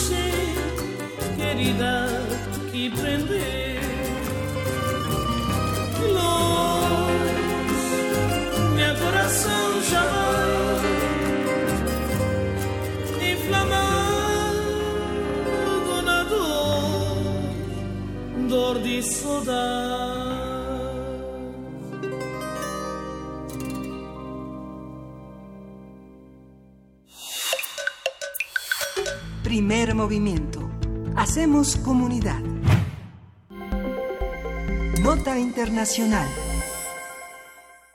8 de la mañana con 36 minutos. También queremos agradecer a quienes nos hayan traído eh, a- aquello que durante un tiempo se corrió el rumor eh, por aquello de las fake news que eran tacos de cochinita. Y entonces buscábamos tacos de cochinita desesperadamente. Y lo que había eran unos maravillosos cochinitos de piloncillo. Muchísimas gracias a quienes nos hayan traído. ¿Por qué no recuerdas el nombre, Miguel Ángel? ¿No? No pongas cara de angustia, Miguel. No te preocupes. Muchísimas gracias a quien haya traído un licor de café y unos cochinitos de piloncillo a, nuestra a nuestro festejo de aniversario para conmemorar los cuatro años de primer movimiento, para festejar con nosotros. Tuvimos cochinitos de piloncillo y, por supuesto, tuvimos algo, pues, eh, un poco más, ¿qué será? No importante, contundente, que fue la presencia de todos ustedes. Se los agradecemos eh, mucho y se- les agradecemos muchísimo más su presencia cotidiana. Y nos vamos a la nota internacional. Ya está en la línea eh, Eh, con el 50.8% de los votos, el presidente Emerson Mnangagwa ganó las elecciones presidenciales de Zimbabue. Los resultados oficiales se dieron a conocer el pasado viernes, cuatro días después de los comicios en los que compitieron 23 aspirantes, aunque la contienda se centró en el actual mandatario y candidato de la Unión Nacional Africana de Zimbabue y su principal adversario, el líder opositor Nelson Chamisa, del Movimiento por el Cambio Democrático.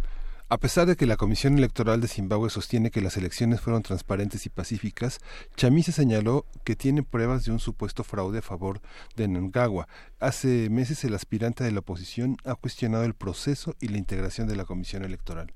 Además, antes de divulgarse los resultados oficiales, al menos tres personas murieron en Harare luego de que el ejército disparó contra simpatizantes de la oposición que denunciaban un presunto fraude en las elecciones del 30 de julio, las primeras tras la caída de Robert Mugabe en abril pasado. Para conversar sobre el resultado de las elecciones en Zimbabue nos acompaña Adriana Franco, maestra en estudios de África, profesora de la Facultad de Ciencias Políticas y Sociales e integrante del Observatorio Latinoamericano de Geopolítica. Bienvenida, bienvenida Adriana Franco.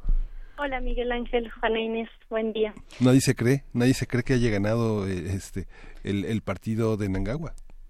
Sí, justamente el partido dominante, ¿no? El partido que representaba a Robert Mugabe y que, bueno, pero que también fue el grupo que, que lo sacó de, del poder.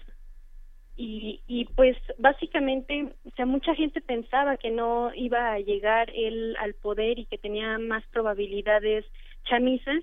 Sin embargo, creo que también muchos de los análisis que se estaban haciendo se estaban enfocando en el ámbito urbano en las ciudades sí tiene mucho apoyo chamisa, pero en el campo, en las zonas rurales, el apoyo que se tiene para la SANU, para la, la unión, es mucho más fuerte que la que tenía el movimiento para el cambio democrático. Entonces creo que también estos son algunos de los elementos que permiten entender la situación actual, aunque el hecho de que haya habido un fraude, pues sigue latente, ¿no? Sigue ahí presente y si Chamisa acude, él ha dicho que va a acudir eh, por medios constitucionales y legales para pedir que se revise esta contienda, para que se revise que realmente haya ganado un changana. Sí podemos hablar verdaderamente de fraude, digamos, hay, hay suficientes elementos a lo largo del proceso electoral que, este, digamos, la, también tiene que ver con la inexperiencia de un país como Zimbabue en la organización de unos comicios tan grandes como los que hubo en esta ocasión, ¿no? Sí, claro, es difícil, es un poco complicado justamente por lo que yo ya mencionaba. Los análisis que se han hecho han sido basados únicamente como en las reacciones de las ciudades, eh, pero el partido eh, dominante, la SANU, tenía mucho poder en el campo y no no es que tuviera un poder realmente porque proporcionara servicios sociales a la población, sino más bien porque tiene tenía el control absoluto incluso de la manera en la que se se comercian los productos agrícolas, eh, hay gran participación o bueno la representación que se tiene en las zonas rurales es más fuerte eh, la del partido dominante de la SANU. El, el movimiento para el cambio democrático en realidad es muy fuerte pero en las ciudades no y, y nos dice mucho incluso las las edades de los dirigentes.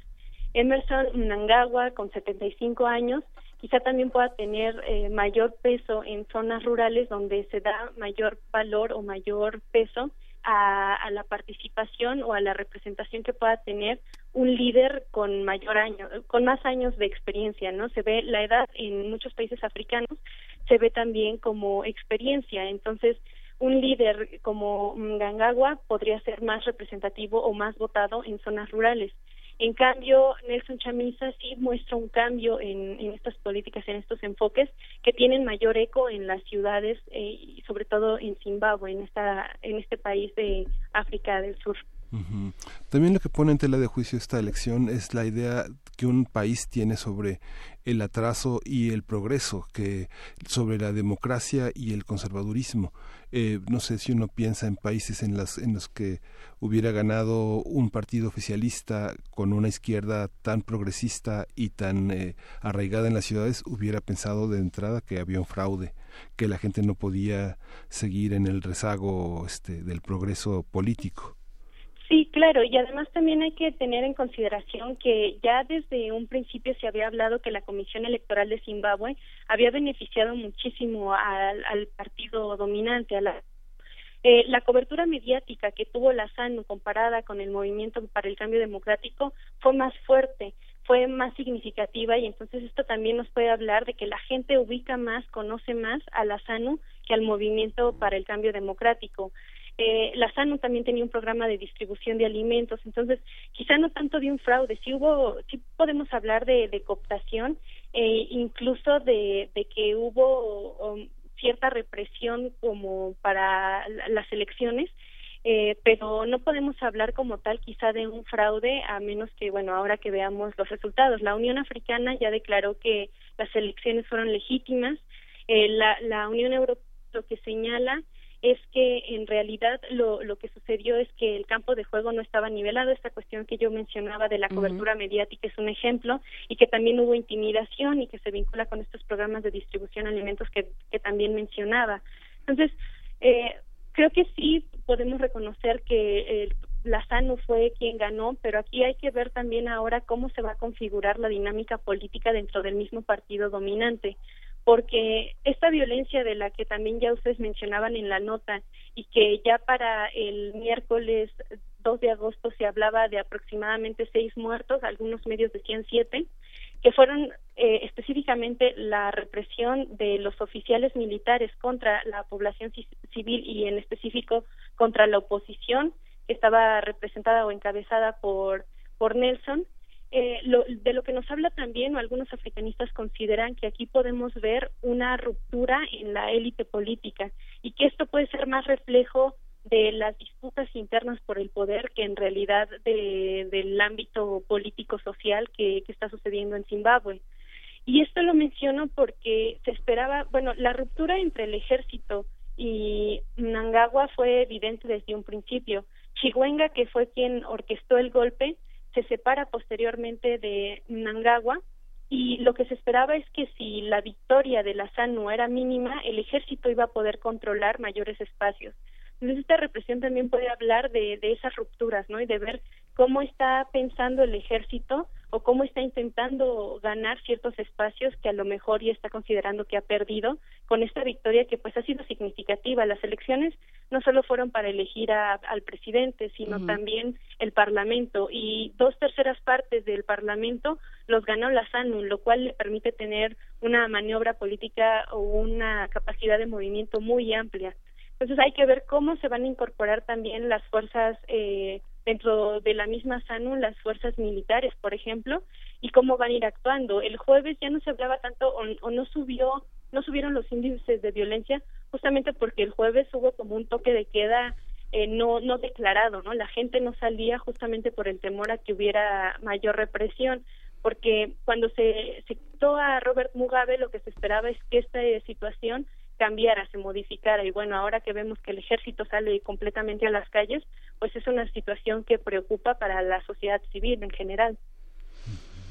A ver, entonces hay, hay muchas fuerzas, eh, digamos, que están interviniendo o, que están pesando sobre esta, sobre los resultados de esta elección, eh, por, según lo que dices, Adriana Franco.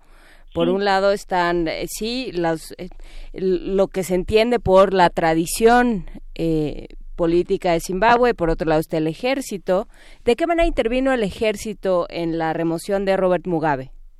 Bueno, pues el golpe se orquestó desde esas, desde ese ámbito, ¿no? Desde el ámbito del ejército y fue encabezado por Chihuenga. Pero Chihuenga y Mnangagwa en realidad eh, tenían, o sea, estaban como aliados en ese momento. Justamente por eso Mnangagwa entra en el gobierno de transición sin embargo, posteriormente comienza a haber ciertas rupturas políticas. Ahí eh, también hay, hay que ver a lo mejor un poco las, las dinámicas que han sufrido a nivel internacional, pero pues los mismos espacios políticos que ellos tenían. Yo creo que ahora lo que está pasando es una reconfiguración y que en realidad el ejército va a volver a alinearse a las políticas de la SANU, pero que en este momento lo que vemos, este pequeño periodo de inestabilidad, eh, lo que veremos es cómo se van reconfigurando estos poderes y cómo se van organizando de nuevo estas fuerzas, tanto las políticas como las militares, para pues seguir manteniendo a la SANU en, en el poder, para seguir siendo la fuerza que tenían antes esta parte de la esta, esta parte de la sociedad eh, urbana ¿qué, qué características tiene frente a la digamos que este cómo cómo enfrenta esta decisión de la Unión eh, de, de, la Unión Africana, de la Unión Nacional Africana, que de alguna manera representa la interlocución con el resto fundamentalmente con Europa, que es el destino en el que muchos de estos países eh, progresistas, con un nivel creciente de profesionales eh, en distintas áreas como la ingeniería, la cuestión agrícola, entran en, contacto. ¿Es, ¿Es, un golpe para, para, para toda esta interlocución? Eh, ¿Prepara una, una elección, un, un, un, un repliegue que, que crecerá con el tiempo? ¿Cómo, cómo se prevé esta, esta reacción de todas estas fuerzas democratizadoras en Zimbabue? Pues bueno, muchos consideran que en general gran parte de la población urbana pues sí está decepcionada de, de los resultados, ¿no? Ellos esperaban y esperaban un cambio también justamente porque son los sectores que más se han vinculado con estas ideas occidentales, ¿no? De la democracia, el desarrollo, etcétera. Entonces, en ese sentido, sí hay sectores que están pues desconfiando. La... Ay.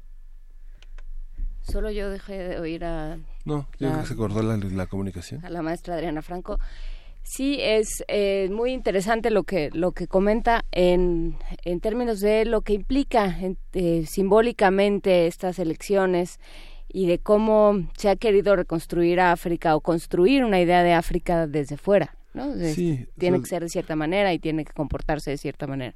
Sí, y Zimbabue, bueno, ha tenido una gran tradición de, este, de, libertad y lo han defendido desde muchos, muchísimos frentes. Perdimos la comunicación, Adriana. Por favor, continúe con. Estaba hablándonos de esta desilusión de grandes sectores urbanos por los resultados electorales.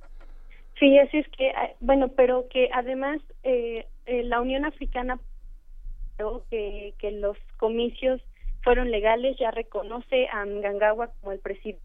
Hay que ver también eh, cuál va a ser la respuesta de algunos otros organismos, como la Unión Europea también mandó observadores, entonces ellos no han declarado que, que haya habido un fraude electoral, simplemente lo que les mencionaba de que el campo de juego no está nivelado y que ha habido intimidación, pero, o sea, eh, la cuestión es que muchas veces la democracia en África se ve únicamente como estos procesos electorales, más allá de la representación o de la opinión del, de los pueblos, pues lo que se ve o lo que se hace es que se realiza.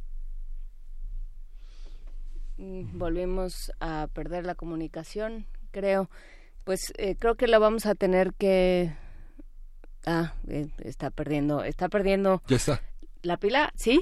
Ahí estás, Adriana Franco. Sí, aquí estoy. Ajá. Eh, nada más para terminar rápidamente antes de que otra cosa suceda.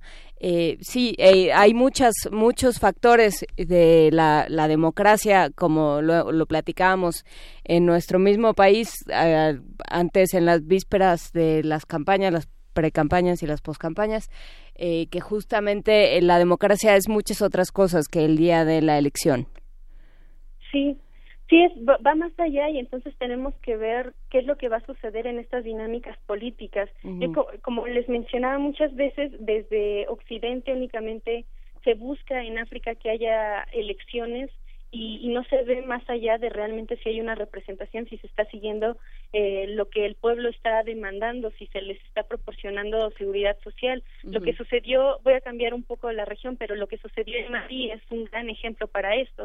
Se hablaba de que Mali era la representación democrática de África y en 2012 con el golpe de Estado eh, no sabían cómo explicar lo que estaba sucediendo porque pues en realidad no habían querido entender la dinámica política a profundidad y simplemente se habían enfocado en elecciones eh, que tienen este tipo de características, ¿no? Como vemos en, en Zimbabue, con intimidación, con el hecho de, de no dejar realmente que se que participen otros sectores sociales. Entonces, pues hay que ver, en estas elecciones también hubo un 15% de eh, de independientes para las presidenciales. Entonces, mm. esto también es la desconfianza que se tiene a los partidos, pero que al final es o sea, la SANU es el mal que ya se conoce y quizá por ahí se pueda presionar, pero en realidad la población eh, sobre todo la población urbana quería un cambio más significativo y no quería ya a, la FANU en el poder.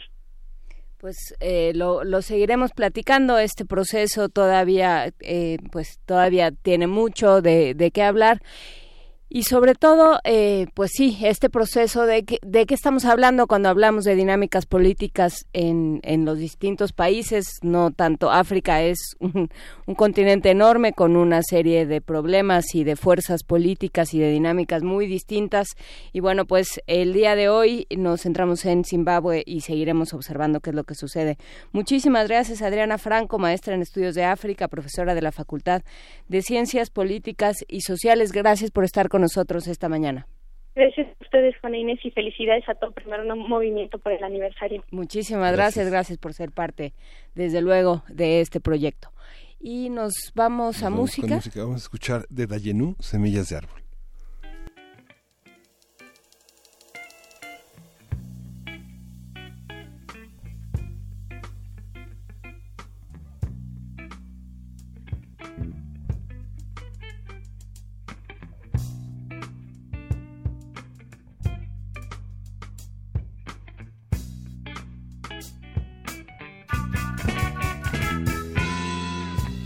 Esos días solo guardo. Un recuerdo de agua De esos días solo arrastro. Oh, oh, a mi corazón sin pie.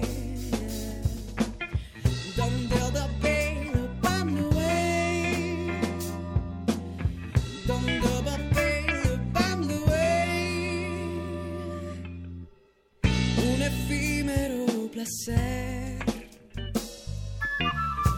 contra el hambre de los cuerpos. El extraño atardecer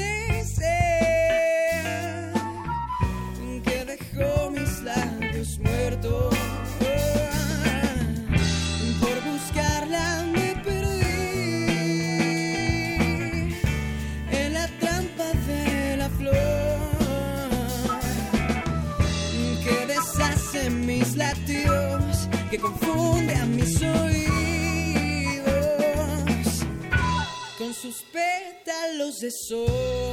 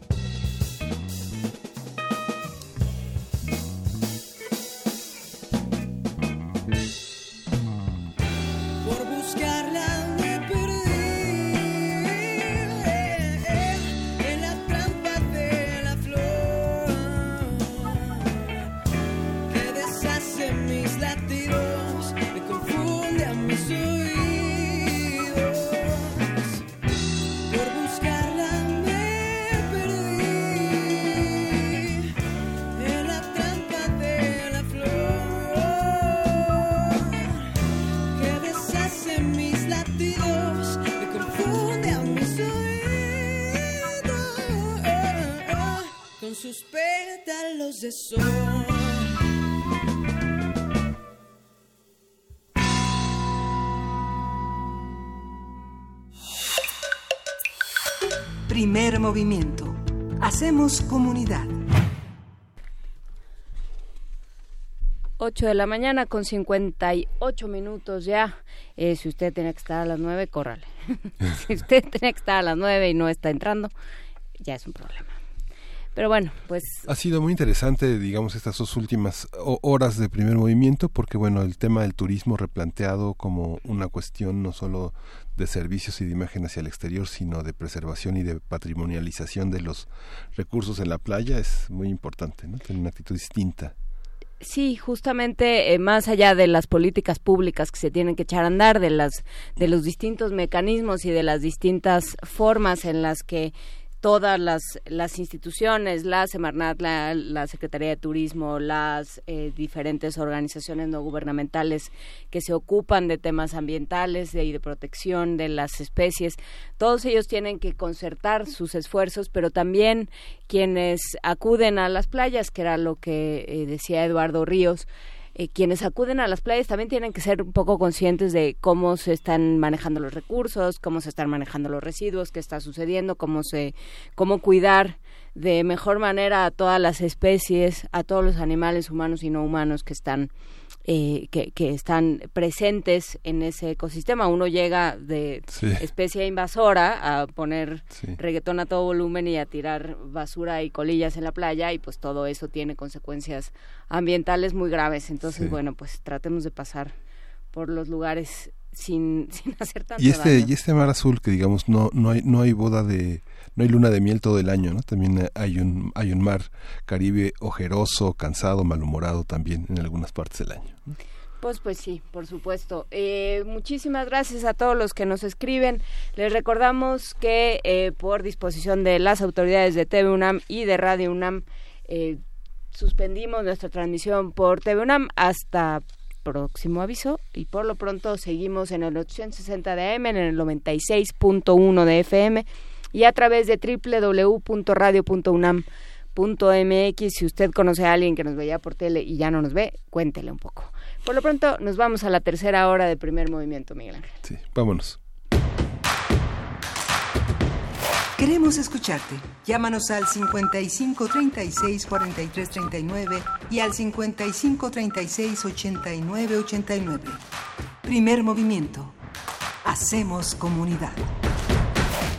1968 nos legó una transformación social tan profunda que aún hoy, a cinco décadas de distancia, seguimos escuchando sus ecos y escribiéndonos a través de la tinta de la memoria. Si eres un joven entre 15 y 35 años, la Coordinación de Difusión Cultural UNAM te invita a participar en el concurso de escritura sobre los movimientos sociales y su legado cultural y educativo. Ensayo literario, crónica literaria, dramaturgia, relato gráfico, testimonio. Consulta la nueva fecha de cierre y los premios en www.universodeletras.unam.mx o escribe a info@universodeletras.unam.mx o al 5622 6666, extensión 48870. 2 de octubre no se olvida, se escribe.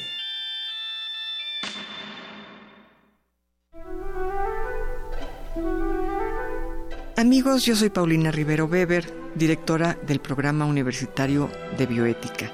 Yo los invito a escuchar El Árbol de las Ideas, Arte, Ciencia y Filosofía para la Vida.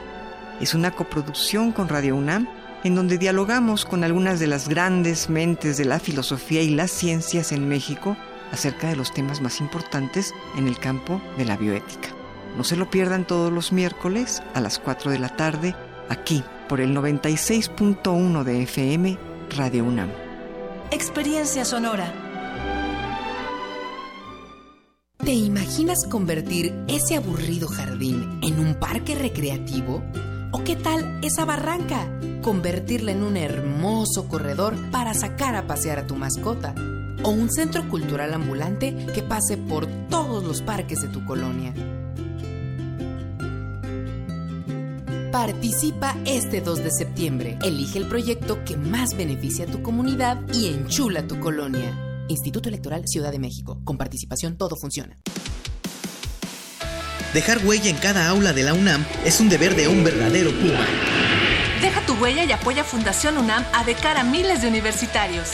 Súmate 5340-0904 o en www.funam.mx. Contigo hacemos posible lo imposible. ¿Para qué sirve la cultura de la legalidad? Para que todos marquemos algo que realmente esté sobre lo que está establecido. Para que como ciudadanos estemos conscientes de lo que pasa. Para crear conciencia. Para tener rendición de cuentas. Para conocer las leyes y conocer cuáles son tus derechos. Para defendernos y no siempre nos anden viendo la cara. Derecho a debate. En la cultura de la legalidad participamos todos. Conduce Diego Guerrero. Nueva temporada. Escúchanos los martes a las 4 de la tarde por el 96.1 de FM. Radio UNAM. Experiencia sonora.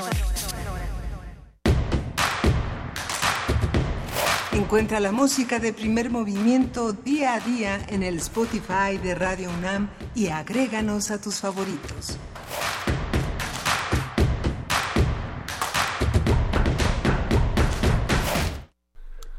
Son las 9 de la mañana con 4 minutos en esta tercera hora de primer movimiento. Inés, buenos días. Eh, sí, justamente estábamos hablando de las diferentes formas de hacer política. Estábamos aquí fuera del aire teniendo distintas discusiones, hablando por supuesto de las metáforas y dentro de esas metáforas entra también, por supuesto, la poesía necesaria ya acá sí va a estar no entonces eh, muchísimas gracias Sergio Ramírez dice yo quería en mis vacaciones eh, verlos por televisión eh, pues así de mucho mucho no se pierde. Sobre todo no está Luisa Iglesias hay que decir que Luisa Iglesias está de vacaciones y regresa el próximo lunes. Recuerden que durante las vacaciones de la UNAM nosotros aquí estuvimos así es que ahora vamos a empezar a hacer lo propio en este programa. Sí regresamos el regresa Luisa el próximo lunes. Y bueno mientras tanto aquí estamos eh, en esta en esta en esta nave del recuerdo y de la memoria que es primer movimiento y si usted se la encuentra en un balneario salúdela y pues, recuerde que ella también tiene su hábitat y así es que hay que respetarlo. Nos vamos por lo pronto a poesía necesaria. Primer movimiento. Hacemos comunidad. Es hora de Poesía Necesaria. Ahí está Juan Stack en estas eh, en este vestuario sonoro que hemos estrenado también en este programa. Váyanos diciendo qué le parece. Por lo pronto nos vamos a la poesía necesaria eh, de Vinicius de Moraes, el mensaje a la poesía y después musicalizado por eh, por Carlos Díaz, Caito, una canción original de Joan Manuel Serrat, Palabras de Amor. Vamos escuchando. Mensaje a la poesía. No puedo, no es posible. Díganle que es totalmente imposible. Ahora no puede ser. Es imposible. No puedo. Díganle que estoy tristísimo, pero esta noche no puedo ir a su encuentro. Cuéntenle que hay millones de cuerpos por enterrar muchas ciudades por reconstruir, mucha pobreza en el mundo. Cuéntenle que hay en alguna parte del mundo una criatura llorando, y las mujeres están volviéndose locas y hay legiones de ellas que tortura la nostalgia de sus hombres. Cuéntenle que hay un vacío en los ojos de los parias, cuya inanición es extrema. Cuéntenle que la vergüenza, la deshonra, el suicidio rondan el hogar y que se quiere reconquistar la vida.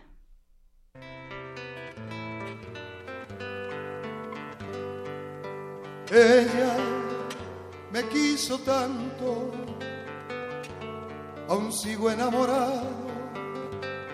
Juntos atravesamos una puerta cerrada. Ella, como os diría, era toda mi ocupación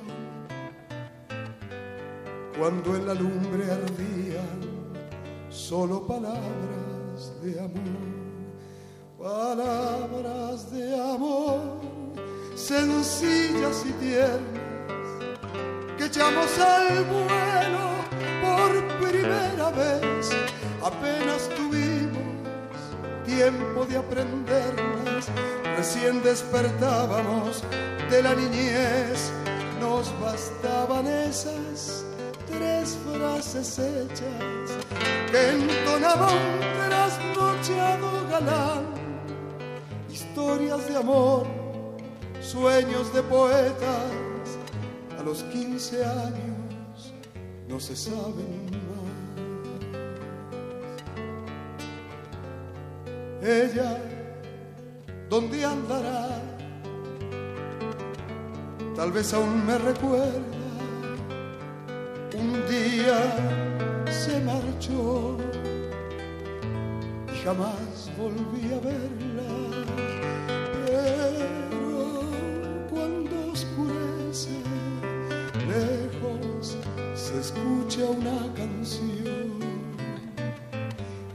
Vieja música que acuna, viejas palabras de amor, palabras de amor sencillas y tiernas que echamos al vuelo por primera vez. Apenas tuvimos tiempo de aprenderlas, recién despertábamos de la niñez, nos bastaban esas frases hechas que entonaba un trasnochado galán, historias de amor sueños de poetas a los 15 años no se saben más.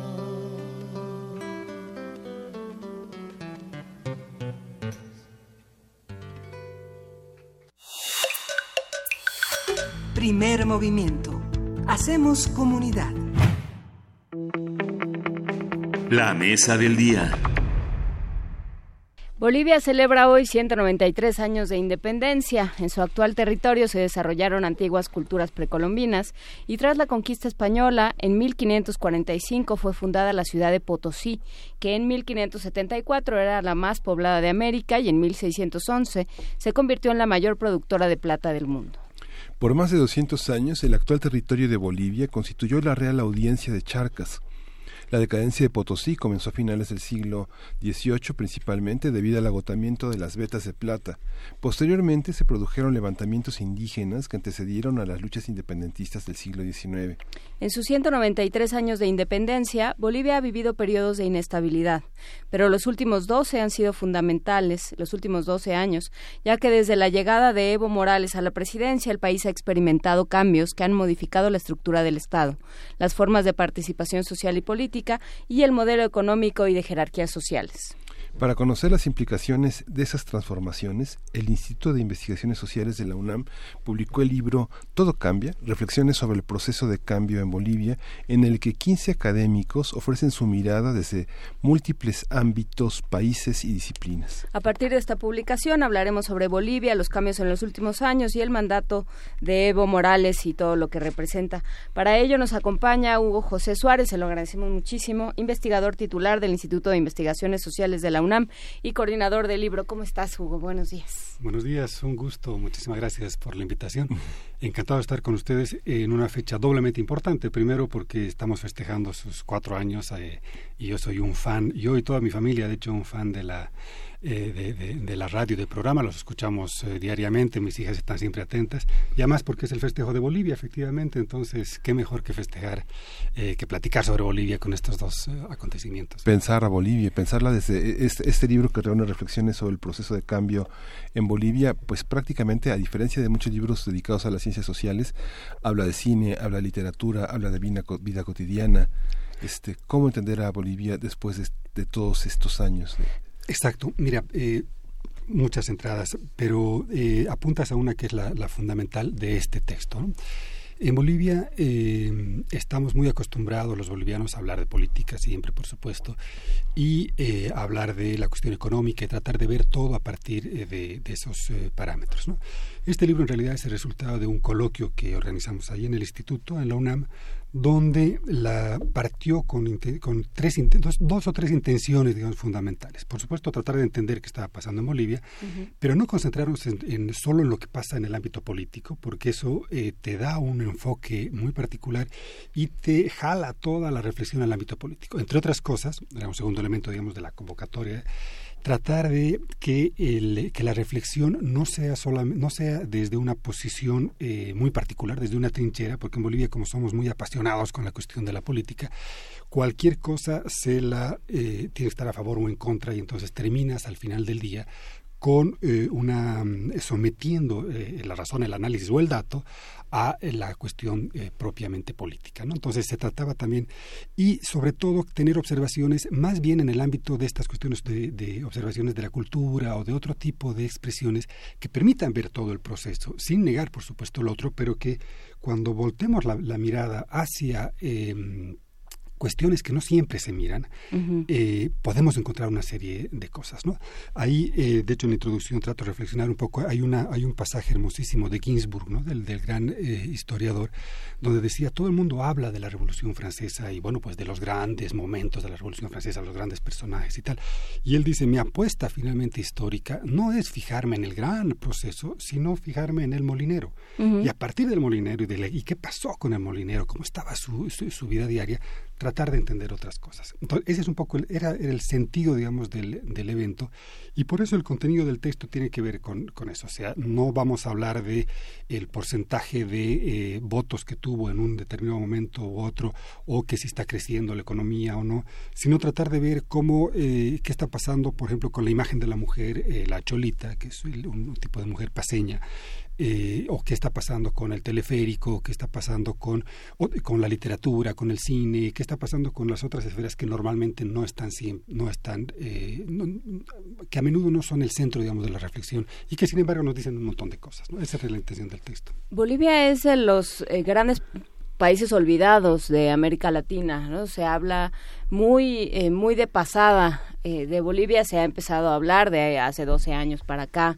a raíz de la elección de Evo Morales y de todo el, movimiento y de la el impulso por considerarlo una nación multicultural, pero pero en realidad Bolivia ha estado muy muy olvidada, eh, por supuesto ha sido víctima de explotación como toda América Latina desde la conquista hasta hasta ahora en buena parte, pero no se sabe mucho más de, de, Bolivia. No hay, no ha habido una quienes estudian América Latina o quienes ven a América Latina, pues no sé si por razones económicas, por razones sociales, por razones políticas, no, no tienden a tomarlo en serio. Sí, fíjate que yo creo que ha habido distintos momentos en la, en la manera como Bolivia ha estado presente en, en México. ¿no?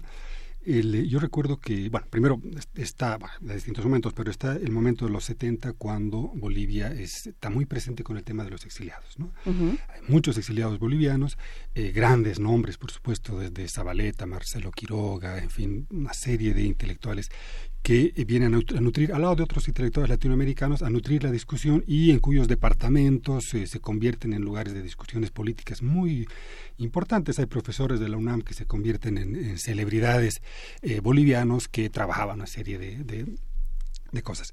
Sin embargo, en los y entonces en ese momento la presencia, digamos, de Bolivia era eh, bastante más dinámica en el ámbito eh, mexicano. Luego en los noventas, yo estudié aquí, yo soy boliviano de origen, pero bueno, he ido y venido, digamos, en distintos momentos.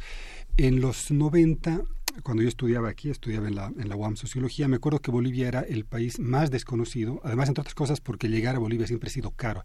Ustedes se fijan los pasajes, el lugar más difícil de donde, donde llegar es Bolivia. Es más, va a llegar a Santiago, a Lima, a cualquier otro lugar, pero llegar a, La Paz siempre ha sido bastante más caro.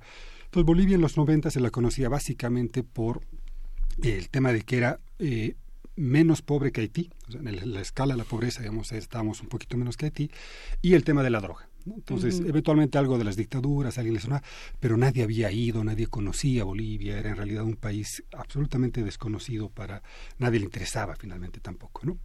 Ya a partir de la era de Evo Morales empieza a haber un boom ¿no? Y de pronto tienes la portada de Evo Morales en, distintos lugares. El otro día voy donde un doctor, eh, una cuestión de salud personal, llego y me dice, ah, usted es boliviano, sí, fíjese que soy boliviano. Ay, ¿cómo está Evo? ¿Le gusta o no le gusta? O sea, me está preguntando lo doctor. único que hay lo en único Bolivia, que ahorita sí. podría, podría hablar. Y se han abierto, eh, se han abierto, por un lado, bueno, ha venido, ha venido Evo Morales acá, en fin, se ha abierto por un lado una serie de, en los programas de estudios, ahorita uno se, se empieza a fijar la cantidad de tesis que hay de bolivianos y de mexicanos sobre Bolivia, es una transformación muy importante. Realmente tienes muchos textos, mucha gente que está pensando, que está trabajando eh, eh, Bolivia. Incluso se tiene ahorita en el campo mexicano, digamos, en el campo eh, académico mexicano, distintas orientaciones eh, alrededor de cómo se interpreta Bolivia. Tienes gente que estaría mucho más a favor del gobierno, del proceso, gente que estaría mucho más en contra y que est- están muy críticos, gente que se interesa más por otro tipo de, de factores. Entonces, como que es un momento eh, más dinámico. eh, Y bueno, ahí, ahí estamos, este país que es un país en realidad muy chiquito y que bueno, pues, pero bueno, ahí vamos en la relación con, con Bolivia. ¿no? Y esto se ubica finalmente también en esa eh, dinámica que hay de, de larga relación entre Bolivia y México. Cuando uno piensa cuando uno piensa las tendencias hacia la izquierda en el continente, tendría uno que pensarlas así o es digamos una una cuestión ideológica pensar a Latinoamérica a la derecha o a la izquierda. Este, en realidad eh, el gobierno boliviano es un gobierno de izquierda. Se ha convertido en un gobierno de izquierda en estos años, acompaña los procesos de México, de Brasil, de Chile. Mira, globalmente es, es, es- muy complejo porque globalmente y en la narrativa más eh, general, evidentemente uno ubica a Bolivia en, eh, entre los gobiernos de la izquierda latinoamericana, ¿no? Eh, qué sé yo, desde el patrio muerte, que ya es un, un grito eh, completamente hasta las posiciones internacionales que va jugando Bolivia en Naciones Unidas o en el conjunto internacional, sin duda se ubica en, el, em, en, en los países de la izquierda latinoamericana y mundial. Evo Morales es en este momento uno de los líderes de la izquierda mundial, digamos que atraviesa distintas cosas. Y ese es uno, uno de los niveles, ¿no? Ahora, yo creo que hay que tratar de ver siempre los niveles en la complejidad y en los vaivenes, ¿no? Entonces, por un lado tienes efectivamente una, desde una retórica eh, muy de izquierda, muy progresista y muy importante en distintos lugares, pero que convive necesariamente con algunas posiciones que uno dice, eh, bueno, esto que tiene de izquierda, digamos, ¿no? O sea, ¿dónde se quedó la izquierda? ¿Dónde se diluyó eh, el espíritu eh, progresista que hubo en, en determinado momento y que ahora lo que estás viendo en, en determinadas cosas, no necesariamente en ¿Como todo, en cuáles? por ejemplo, en la política, ¿no? En el ejercicio concreto de la política, en el ejercicio concreto del poder al interior eh, del país, tú tienes una combinación de una eh, narrativa altamente em, eh, fuerte que te puede decir hay que estar contra el neoliberalismo, pero que en la forma del ejercicio de la política es exactamente neoliberal. eh, tal cual funcionaba con los propios partidos antes del gobierno de Evo Morales. ¿no? Entonces, e- ese es uno de los temas digamos, más complicados. A mí cuando me preguntan cómo está Bolivia, cuál es tu posición, en fin, yo siempre trato de decir, a ver, primero tratemos de ver la cosa medio analítica, pero eh, tratemos de ver en distintas dimensiones. Y porque hay dimensiones que son extraordinarias y hay dimensiones que son perversas. Cuando uno ve el ejercicio concreto de la política al interior de Bolivia, ve una perversión eh, que, supera el prismo más eh, sucio que, que- que conocemos acá. O sea, la manera como se utiliza el Estado, digamos, para las elecciones, eh, la manera como se utilizan recursos del Estado para eh, posicionar una determinada posición, eh, la manera como se utiliza la Asamblea y, el partido, digamos, vinculado a la Asamblea para eh, tener un control de todo lo que está su- sucediendo, digamos, en, las expresiones políticas o para destrozar a los a los em, la- la- la- a, a los nuevos movimientos sociales que pudieran estar surgiendo, preguntando, cuestionando cosas, es la manera más tradicional. De hecho, ya lo decía Bourdieu hace mucho tiempo, decía que los mejores para administrar y para destrozar los movimientos sociales son los de la izquierda, porque los, los conocieron mejor, los estudiaron mejor. Y es cierto, digamos, eh, la manera como el poder se ejerce es eh, perverso eh, y, y- y- y- y terrible. Ahora, la pregunta es si es que el poder se puede ejercer de otra manera. Y ahí estamos en otro, en, en otro registro, digamos, más Eh, dramático. El libro el subtítulo del libro es Reflexiones sobre el proceso de cambio, entre comillas, en Bolivia. De, ¿Por qué las comillas?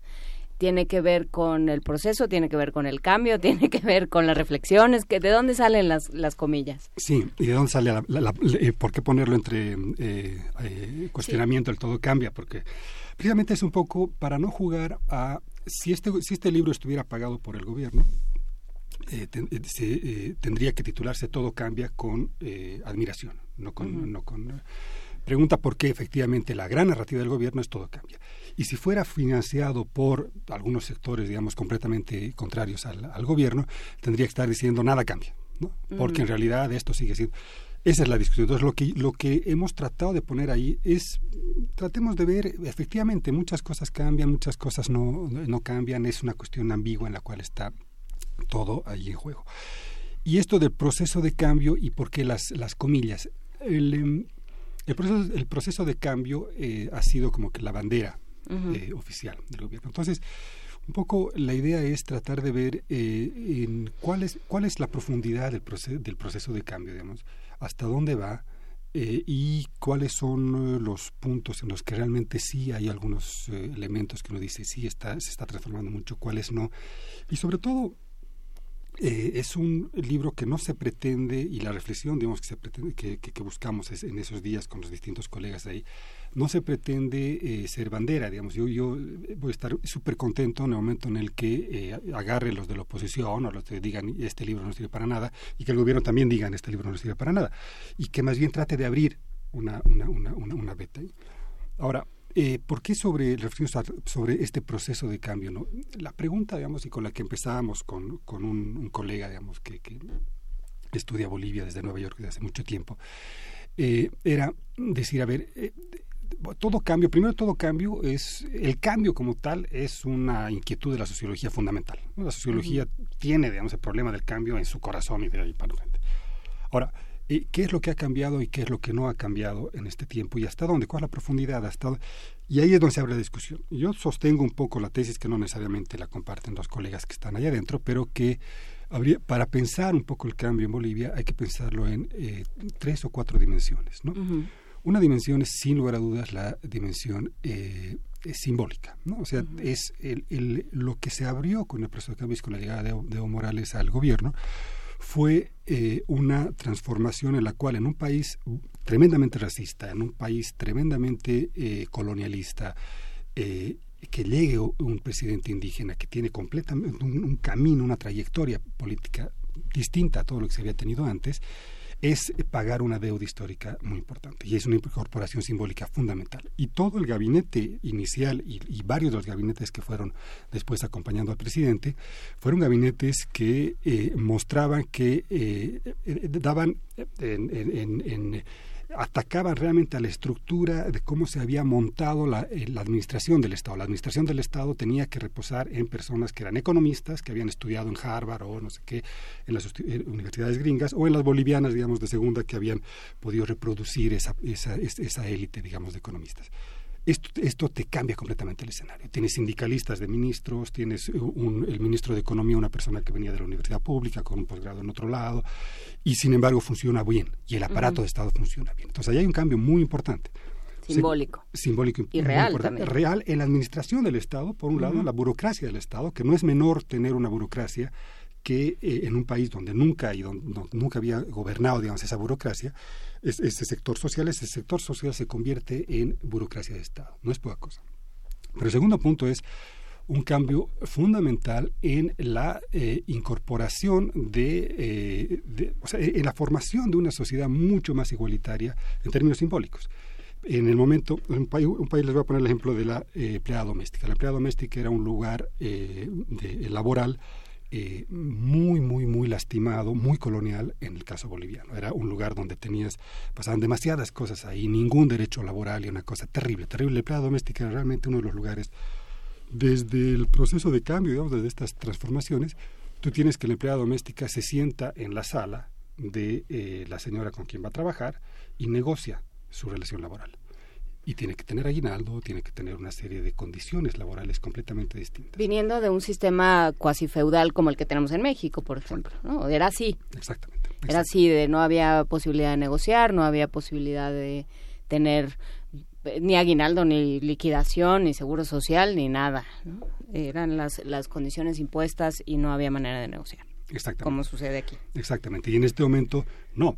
Hay un ejemplo que pone el vicepresidente que es importante. Decía, eh, hace un tiempo, decía el, vicepresidente, eh, yo fui por eh, Potosí y le pregunté a un niño si es que eh, podía, qué es lo que quería hacer cuando sea grande. Y dijo, yo quiero ser presidente. Y claro, te estaba diciendo yo quiero ser presidente, una persona de la región más pobre del país, una persona quechua hablante, que eh, tenía, estaba, eh, estaba antes condenado a pensar que su trayectoria tenía que ser una trayectoria de servicio. Ahora, ese niño podía pensar que podía ser presidente, como lo pensaban los niños de la élite eh, donde yo estudiaba, digamos, en La Paz, digamos, sí, que tú que vas a ser de grande puedes ser presidente. Bueno, pues el niño también quiere ser presidente. Entonces, el niño del, norte Potosí. eso te va cambiando de una manera eh, fundamental. Y otro punto es el tema de la, de la economía. No, no, voy a hablar mucho porque soy sociólogo, no economista, pero eh, por un lado, si uno ve cualquiera de las cuestiones de los datos económicos, como uno los analiza desde afuera, digamos, los economistas los analizan con mayor finura y con mayor detalle, eh, el, el, crecimiento del PIB es impresionante, la, la, la, cantidad de dinero que hay en la sociedad boliviana es impresionante. Solo les voy a poner un ejemplo muy, muy concreto. En la mejor época del neoliberalismo creció un, una mm, propuesta que era muy asistencialista, que era regalar juguetes a los niños pobres los eh, en Navidad. Entonces era un sacerdote que hacía las campañas que siempre se hacen, vamos a recolectar eh, regalos para los niños. Y en las mejores épocas eh, lograron llenar estadios con niños que daban vuelta, que dormían desde la noche antes para recibir un, un, cochecito chino eh, mal hecho que les daban ahí. Después de dormir una noche. En Eso, los últimos años, ese, ese programa eh, pegado a la Iglesia Católica, en los últimos años se quedaron con los juguetes porque la gente ya no iba a recogerlos. Entonces vos dices, ¿qué, ha pasado? No, pues claro que ya no va. O sea, ¿para qué va a ir si tiene si, en diciembre le llega un doble aguinaldo, tienen, tienes una cantidad de, redistribución importante? La construcción, eso, y esos son los datos de Naciones Unidas, la construcción de una clase media y de... Em, de, de eh, separar el eh, cómo es el índice de, de, Gini me parece que es el de la desigualdad. Eh, es impresionante cómo se ha construido una clase media que consume que tiene una capacidad adquisitiva mucho mayor y la desigualdad ha ido tendencialmente a se ha combatido de una manera fundamental entonces estamos hablando de transformaciones eh, que no son menores para un país eh, colonial, desigual y bueno, que con características muy, muy duras. y la parte indígena, digamos que uno piensa Perú, uno piensa Bolivia, países que tienen una gran población indígena como Ecuador también y uno piensa digamos lo que se ha hecho en México y a veces los contrastes en términos de la política son fuertes. ¿cómo piensas comparativamente esta parte digamos un presidente indígena que tiene dos años en el poder quién se ha quedado fuera poco a poco pareciera que este eh, una política incluyente termina también por ser una política este que no reconoce ciertas cosas no por ejemplo, no sé, amigos bolivianos que viajan de allá que no pueden casarse personas del mismo sexo o aspectos que políticamente este, rechazan algunas posturas del feminismo. Esa, esa parte de la libertad de expresión, eh, ¿cómo, ¿cómo funciona esta parte que es como la piel de todos los días en términos de la opinión, del registro de los que son, de los que no son indígenas o de los que piensan distinto, de los que piensan de izquierda de una manera más heterodoxa, más social, menos partidista o menos política? Sí, hay una discusión eh, eh, compleja, ¿no? Primero, el tema digamos, de la cuestión indígena es eh, fundamental. Una de las cosas que a mí me impresionó cuando yo llegué a México ahí en los 90 fue que tú vas por reforma y encuentras esta plaza, ¿cuál es la plaza? Del Ángel de la Independencia más allá. La glorieta, sí. La glorieta de Cuauhtémoc. De Cuauhtémoc. Entonces vos tienes ahí la glorieta de Cuauhtémoc en reforma. Eso en Bolivia era impensable eh, en La Paz, eh, hasta hace poco, eh, no tenías una, una expresión de, de, los indígenas. O sea, era realmente impresionante en el país indígena, el país donde, donde la potencia, digamos, cultural reposa básicamente en la población indígena. Eh, no tenías eh, una, una, estatua, era impresionante. Digamos. Y sin embargo, lo, lo, ambiguo era que eh, la única estatua que alguna vez tenías, que alguna vez vi, fue dentro de un hotel donde tenías, era terrible, digamos, era muy colonial, tenías un, un, indígena ahí en la entradita de un restaurante hiper, hiper, pero sin embargo, aquí en México tenías como, como, la posición que juegan los pueblos indígenas acá no es la misma la que tenían en, en Bolivia, donde más allá de no tener expresiones, digamos, simbólicas en eh, territoriales, digamos, en el Estado, ni tener calles. ¿eh? Tienes gente que eh, te paraliza el país y de pronto te, una potencia, digamos, social fundamental y una vida culturalmente al interior, digamos, de la propia cotidianidad fundamental. Entonces, eso era lo interesante del proceso es que efectivamente lo que te da es em, es un poner lo indígena por delante, ¿no? Y te dice, ¿sabe qué, compañeros? Este es un país de indígenas y todo lo demás. Pero no es al revés, ¿no? Y entonces a partir de eso empecemos a pensar las cosas, empecemos a pensar eh, que, que, cómo tiene que ser la bandera, cómo tienen que ser los símbolos. Ahora, claro, eso se, se va al otro lado y se convierte en una cuestión también complicada, a ratos excluyente y en una idealización en el caso de la figura del presidente que también es terrible. Digamos. O sea, ahora hemos ido al otro lado y ahorita tienes aeropuertos, plazas, eh, museos alrededor de la figura del presidente resaltando su origen que tendría que ser indígena, que no es exactamente, pero bueno, pues ahí está una discusión compleja. Ahora bien, esto deja también unos lugares, como decías, que son... Eh, que están en discusión y que son, son tensiones internas en las cuales el gobierno juega eh, a veces bien, a veces no, con esto del de, eh, tema del aborto, el tema de, los, de la diferencia sexual, de las opciones sexuales, en fin, no siempre lo resuelve del todo bien. Y hay tensiones a propio interior del gobierno. Hay una, el sector, incluso más cercano al presidente, es el sector que menos... Eh, sensibilidad tendría a este tipo de temas, ¿no? Y, y otros sectores eh, al interior del gobierno eh, tendrían mayor sensibilidad, digamos, a los temas, ¿no? Pero hay una compleja em, eh, distribución, por ejemplo, en la, en, en la ciudad de La Paz, que es eh, el lugar donde se acaba de aprobar precisamente eh, la cuestión de los derechos eh, entre homosexuales, no están en contra del gobierno central, en términos políticos. Entonces ahí hay una tensión porque el gobierno de pronto no acepta esto o acepta. Y bueno, se han hecho ciertos avances en ese sentido, pero no digamos, no lo suficiente, no tanto como uno esperaría, digamos, de un gobierno que, no, que, debe poner finalmente sobre la mesa esos temas que son fundamentales, digamos, y que no, no están en el corazón, digamos, de la agenda, de la agenda gubernamental, ¿no?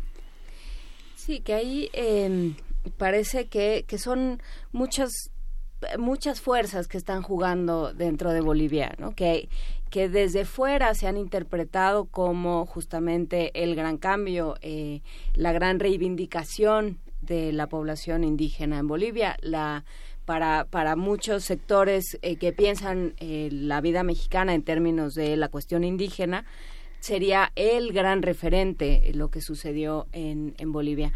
¿Cómo, ¿Cómo se ve desde adentro y cómo se ve sobre todo justamente hablábamos al principio de esta conversación, Hugo José Suárez, sobre la, la dimensión que tiene en la dimensión sociológica, digamos, qué pasa en el día a día, cómo se ven estos cambios, si se ven en el día a día, en el cine, en la, en la vida cotidiana, en ciertos, en ciertos aspectos donde se veía una gran desigualdad si hay un cambio al interior, o sea, si hay en las manifestaciones culturales, en la forma de, de los bolivianos de pensarse a sí mismos, si hay un cambio. Sí, definitivamente, definitivamente. Eh, yo creo que eh, el, el, tal vez el mayor logro del gobierno es que efectivamente hay un cambio en, en, en, en una buena parte de la estructura y en la construcción, decía, de esta clase media y, la, y en la mentalidad, ¿no? O sea, tú tienes que el, eh, el eh, hace unos días, por ejemplo, en Santa Cruz, que es el, lugar más rico, eh, hubo una, una, escena que fue terrible, que se hizo un poco viral, de una señora que en el bus, en el camión, le dijo a otra señora que no se tenía que... Mm, era señora de Poliera, una señora de, más bien del occidente, que no se podía sentar ahí porque eso estaba estaba eh, eh, no, no, no, su condición pues étnica no le daba para sentarse. Fue una cosa terrible. Un momento Rosa Parks. Eh, sí absolutamente. O sea fue así como que y eso se hizo viral, la gente empezó a, a decirlo, que se terminó eso en un juicio por discriminación, en fin. Eso es algo que hace 20 años no hubiera pasado, ¿no? O sea, eh, en verdad, la, eso se ve en la, en, la, vida diaria de manera eh, muy concreta, en, en, la manera como la gente se está relacionando, los, eh, los intercambios que están habiendo desde, eh, qué sé yo, desde eh, amorosos hasta eh, la, la, lógica laboral, en fin, es realmente en, en, en, la manera como la gente se está comportando en la vida diaria es fundamental. Ahora, eso, eso en la ciudad se ve reflejado de manera brutal, digamos, ¿no? O sea, ahora, eso, o sea, lo que te ha generado todo eso es una o sea, sin lugar a dudas, el proceso de cambio, el, el, el, el, gobierno de Evo Morales ha construido un país completamente distinto, donde tienes eh, una eh, gran clase media. Ahora, lo curioso, digamos, la atención de esto es que esa gran clase media es una, gran clase media que no necesariamente está a favor de lo que eh, de, del padre, digamos, que en este caso sería Evo Morales, una gran clase media relativamente liberal, una eh, clase media que eh, relativamente meritocrática, uh -huh. relativamente despolitizada, que lo que quiere es incorporarse a su mercado laboral donde pueda y tener un, un departamento comprado en el banco y tener cierta vida, digamos, urbana más o menos han proliferado de manera espectacular eh, los eh, gimnasios, los spas, eh, toda esta atención del cuerpo y con esta combinación curiosa, digamos, simbólica, resulta que ahorita tienes gimnasios, en vez de que sean manejando la, la simbología yoga y todo lo que hay por aquí, digamos, por, por la condesa, tienes gimnasios que apelan a una simbología indígena. Entonces, de pronto sí que el, el, la Pachamama, el Suma, no sé qué, en fin, una serie de elementos en los cuales, claro, hay que, hay que manejar el cuerpo, hay que tener el cuerpo y puedes pagar con tarjeta de crédito y tienes que tener un cuerpo mejor porque eh, la cuestión indígena. Entonces, ese tipo de cambios están ahí, ahí a la hora. como en Perú, ¿no? ¿no? Digamos, no sé, toda la zona turística de Perú, digo, hay, más, hay masajes cada, cada, cada calle, ¿no? Exacto, o sea, es, es eh, ahí, digamos, el, la cuestión del cuerpo, digamos, que tienes ahí eh, por delante. No sé si han hecho estudios, entiendo que todavía no, no muchos, pero eh, la cuestión del lugar que ocupa el cuerpo en esa es, es, es, es fundamental, ¿no? Ahora, el, el tema precisamente es cómo toda esta nueva sociedad que, estás, que está emergiendo está en tensión con eh, la forma política, las expresiones políticas del propio gobierno. Y hay que ver hasta qué punto eso, esa es la gran tensión del próximo año. Uh -huh. Esa tensión, sí, sí Oye, que sí. justamente lo que va a ser interesante es pensar eh, la Bolivia de Evo sin Evo. Eh, o sea, es, es factible, este modelo es replicable y, está, y, y este proceso de cambio puede continuar sin Evo.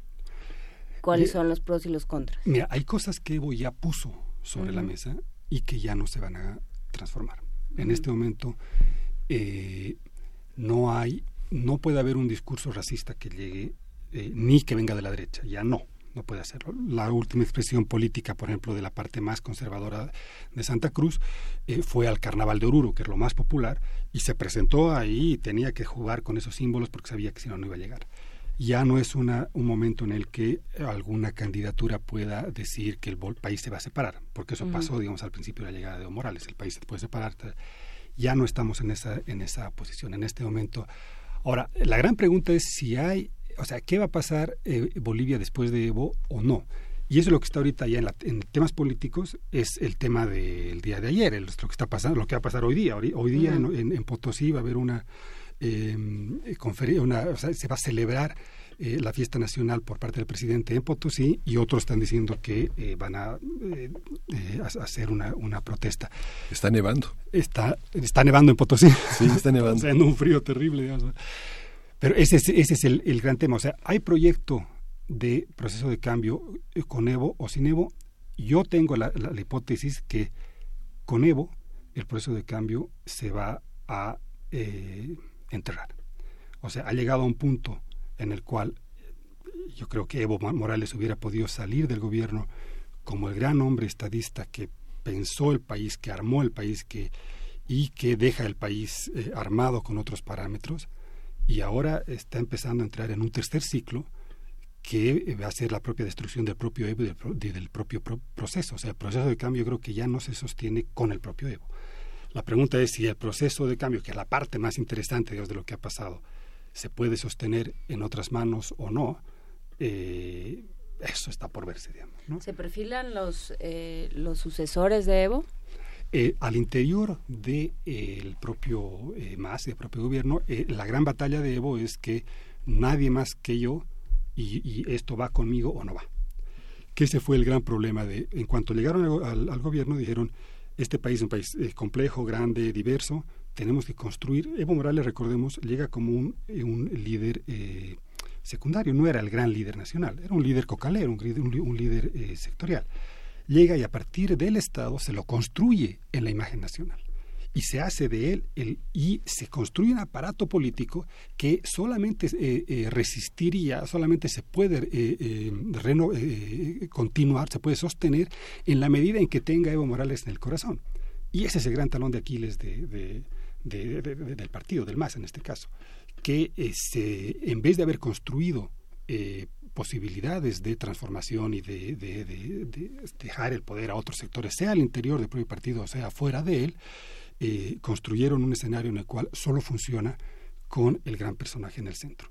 Y, eh, eso es eh, terrible porque, a mi entender, eso te puede precisamente tirar por la borda todo lo avanzado.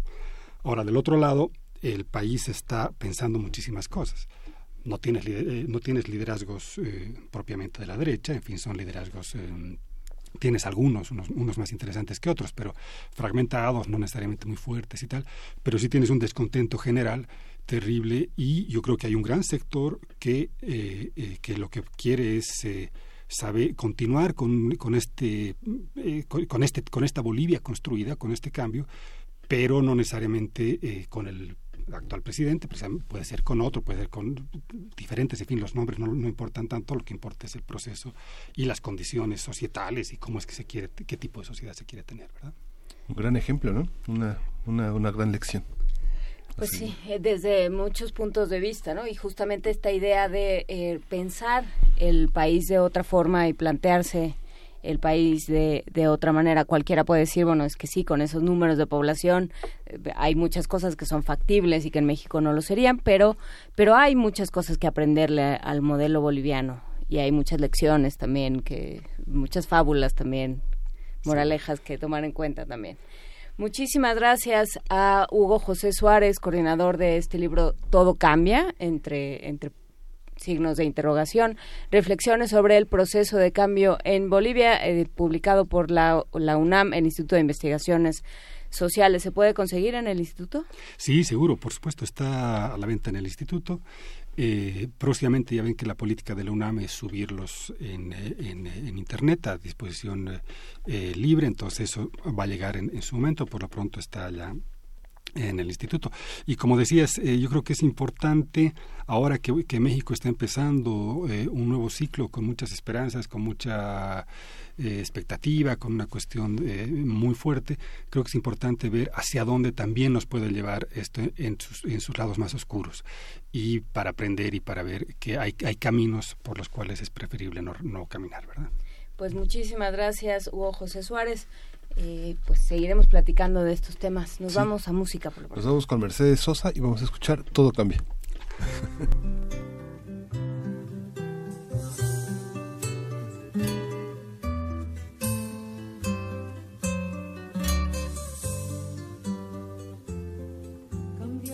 superficial, cambia también lo profundo, cambia el modo de pensar, cambia todo en este mundo, cambia el clima con los años, cambia el pasto su rebaño, y así como todo cambia, que yo cambie no es extraño.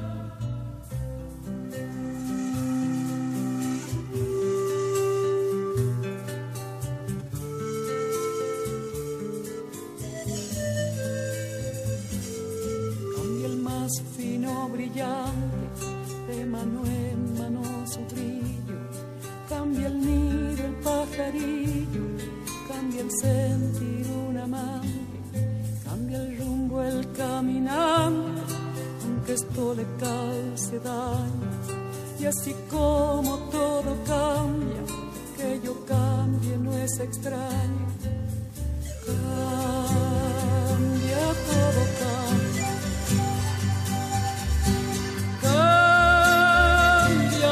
Cambia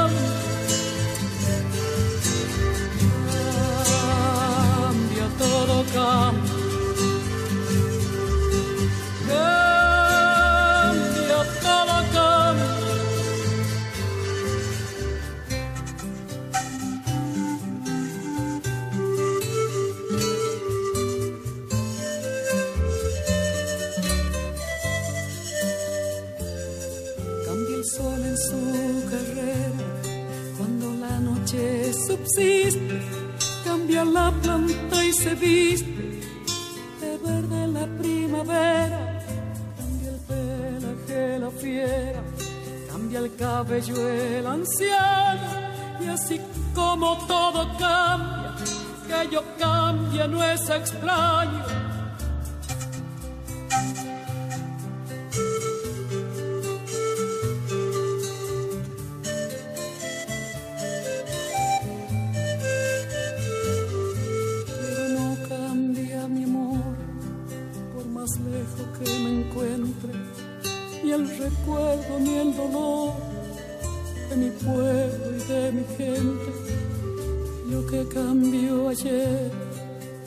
Que cambiar mañana, así como cambio yo en esta tierra lejana.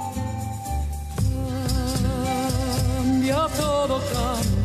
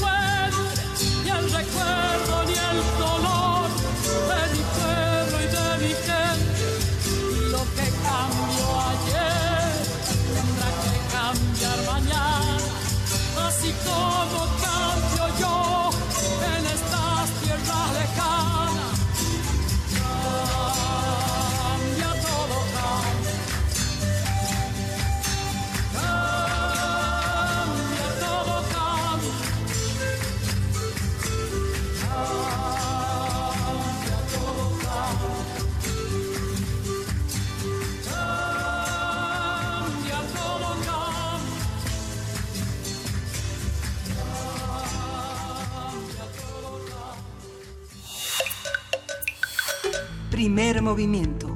Hacemos comunidad. 9 de la mañana con 49 minutos y antes de irnos está con nosotros Andreu Andreu Espasa, que empieza el día de mañana en la Casa de las Humanidades su curso sobre el siglo americano. ¿Cómo estás, Andreu? Bien, muchas gracias por la invitación. No, muchas gracias a ti. Cuéntanos, ya habíamos hablado de este de este curso, el siglo americano, que va a durar dos meses. Dos meses y ocho sesiones. Y, pero bueno, pues cuéntanos un poco más para quienes estén interesados en el tema. eh, ¿Qué van a abordar desde qué, qué aborda este siglo? ¿Desde cuándo cuándo? Empezamos con la entrada de, mm, de Estados Unidos en la, en la Primera Guerra Mundial. Te- Tenemos una sesión introductoria que introducimos temas generales de historia de Estados Unidos y además también hablamos de la época justo previa a la entrada de Estados Unidos en la Primera Guerra Mundial, pero la idea es que la Primera Guerra Mundial marca el inicio de la hegemonía estadounidense en el mundo porque a partir de entonces Estados Unidos pasa a ser indiscutiblemente la primera potencia económica. Ya con la Segunda Guerra Mundial pasa a ser también la primera potencia militar indiscutible. Y además la idea que tenemos en este curso es tratar qué ha sido este siglo, es decir, el siglo XX mundial, a partir de la mirada norteamericana, que es a partir de la mirada del país que ha sido hegemónico durante, durante este siglo. Y en este sentido vamos a enfocarnos sobre todo en cuestiones de historia política, pero también en cuestiones de historia económica, las vamos a tratar con cierto énfasis en historia diplomática y también algo menor, pero también importante por su poder eh, pedagógico, por su utilidad pedagógica, a través de la historia del cine, entendiendo que se da esta, esta feliz coincidencia de que el siglo XX es el siglo de la hegemonía americana y también es el siglo de la hegemonía del cine en las artes. Y, y que en buena, en buena medida gracias a esto Hollywood ha marcado lo que es el cine. Efectivamente, además hay condiciones económicas que han favorecido esto, desde el, incluso desde la propio, el propio compromiso del Departamento de, Departamento de Comercio de Estados Unidos en la promoción de las exportaciones de cine americano en el exterior y también por las propias dinámicas de la Primera y de la Segunda Guerra Mundial, sobre todo a partir de la Primera Guerra Mundial fue cuando Estados Unidos se convirtió en el primer exportador de cine. Hasta entonces Francia e Italia habían sido grandes potencias cinematográficas y es desde entonces cuando Hollywood empieza a tener este gran peso mundial que nos ha, nos ha influido a todos. ¿Tú das el curso solo? ¿Todo, ¿Todo el curso está dedicado con un solo profesor? Efectivamente, es un curso. Digo, los diplomados normalmente son más de, tener varios profesores. En este caso es un, un one-man show. ¿Qué tipo de público esperas? ¿Qué, ¿Para quién está dirigido el curso? Es un, el público es general, todo el mundo que esté interesado en la historia de Estados Unidos, y en entender también, es decir, es un curso de historia, evidentemente, pero es un curso que está muy enfocado sin ningún tipo de disimulo, en intentar entender también la actualidad a partir de la historia. La historia como una herramienta, la historia contemporánea, la historia reciente, como una herramienta para entender la actualidad. Es decir, toda persona que esté pendiente de la actualidad, que lea el periódico, que le interese entender el momento actual, la encrucijada actual, que es una encrucijada muy interesante para Estados Unidos y para el mundo, porque de alguna forma estamos viviendo el fin. Este siglo americano, la pregunta que nos planteamos durante todo el curso es si, es, si va a ser un siglo americano que va a dar paso a otro tipo de hegemonía o si sencillamente es una crisis más que ha tenido anteriormente, como mediados de los 70, la hegemonía americana en el mundo. Con lo que es un curso totalmente abierto a toda, la a toda aquella persona interesada en saber más sobre la historia de Estados Unidos. El, ¿La crisis a la que te refieres es Nixon? Sí, Nixon, es decir, la triple crisis de los años 70, crisis geopolítica por la pérdida en Vietnam, que era algo impensable en los años 60, crisis económica por la eh, crisis del petróleo en el 73 y además crisis también de representatividad política, efectivamente, por lo que comentas eh, de Nixon, por la dimisión eh, insólita de un presidente, el presidente Nixon, y la crisis de representatividad que ha venido a partir de entonces, que ha coincidido, interesantemente, con una, un auge del prestigio del periodismo a partir del caso de, de Watergate y un auge también desde esos años que también vamos a analizar en el curso del auge de la importancia de la industria financiera en el mundo.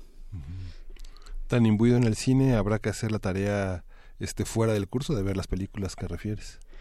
Vamos a recomendar, sobre todo, vamos a ver algunos fragmentos de películas que nos parecen útiles para, para entender el siglo. Vamos a recomendar muchas películas, y, pero no, no hay propiamente eh, la, tarea de, de verlas. Hay ahora está circulando en Netflix una una serie sobre Trump, ¿no? Justamente muy pensada, yo creo, para el proceso de reelección, eh, que es, es, Donald Trump el sueño americano y habla eh, justamente de esta figura que se ha eh, que, que se ha publicado mucho, que se ha hecho muy pública y se ha difundido mucho de Trump como un tramposo, como un marrullero, como alguien que se que siempre toma ventaja. Y hay un momento en el que hace una, una, em, pues una reseña o nos comparte su interpretación Donald Trump del ciudadano Kane. Es una cosa muy tremenda, porque además su premisa es muy en el estilo, en, su estilo personal de gobernar, es nadie le ha entendido más que yo y entonces dice algo que está hasta en las cajas de cereal, digamos, ¿no? Algo perfectamente, un lugar común sobre el ciudadano Kane. Y es muy interesante que cuando habla de sus películas habla de justamente Ciudadano Kane. Es fascinante, sí. De hecho, Trump va a ser, para bien y para mal, va a ser un protagonista constante del, del curso.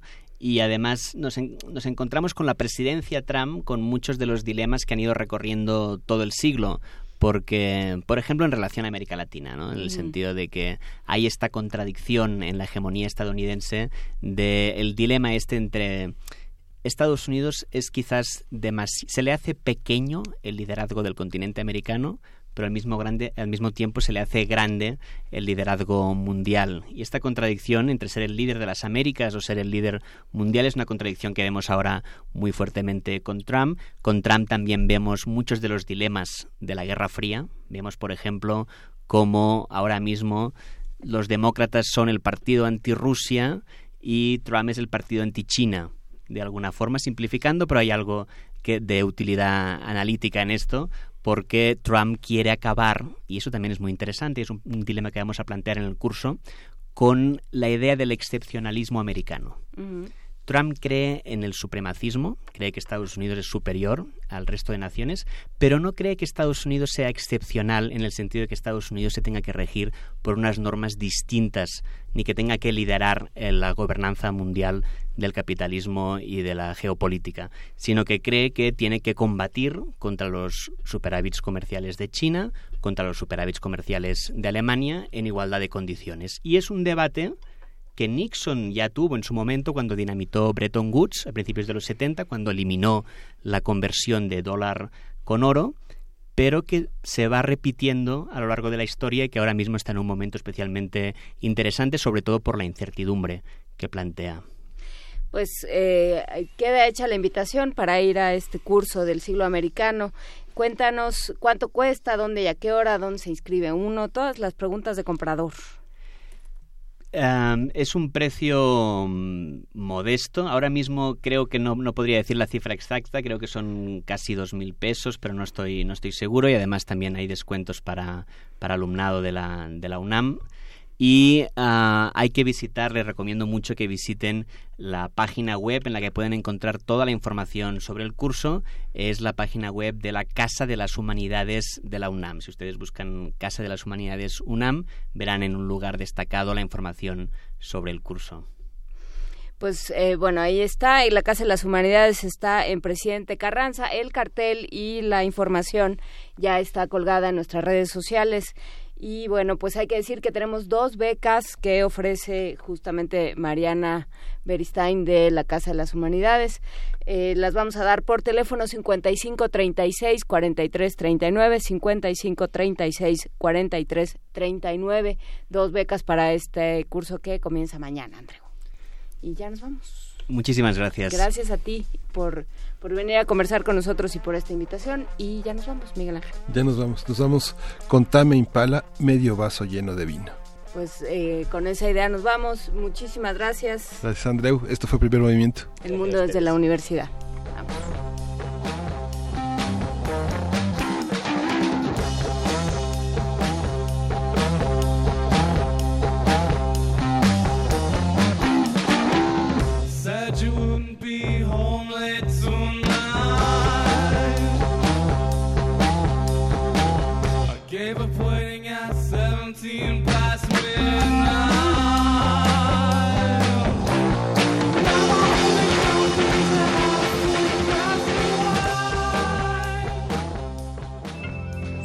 Radio UNAM presentó Primer Movimiento.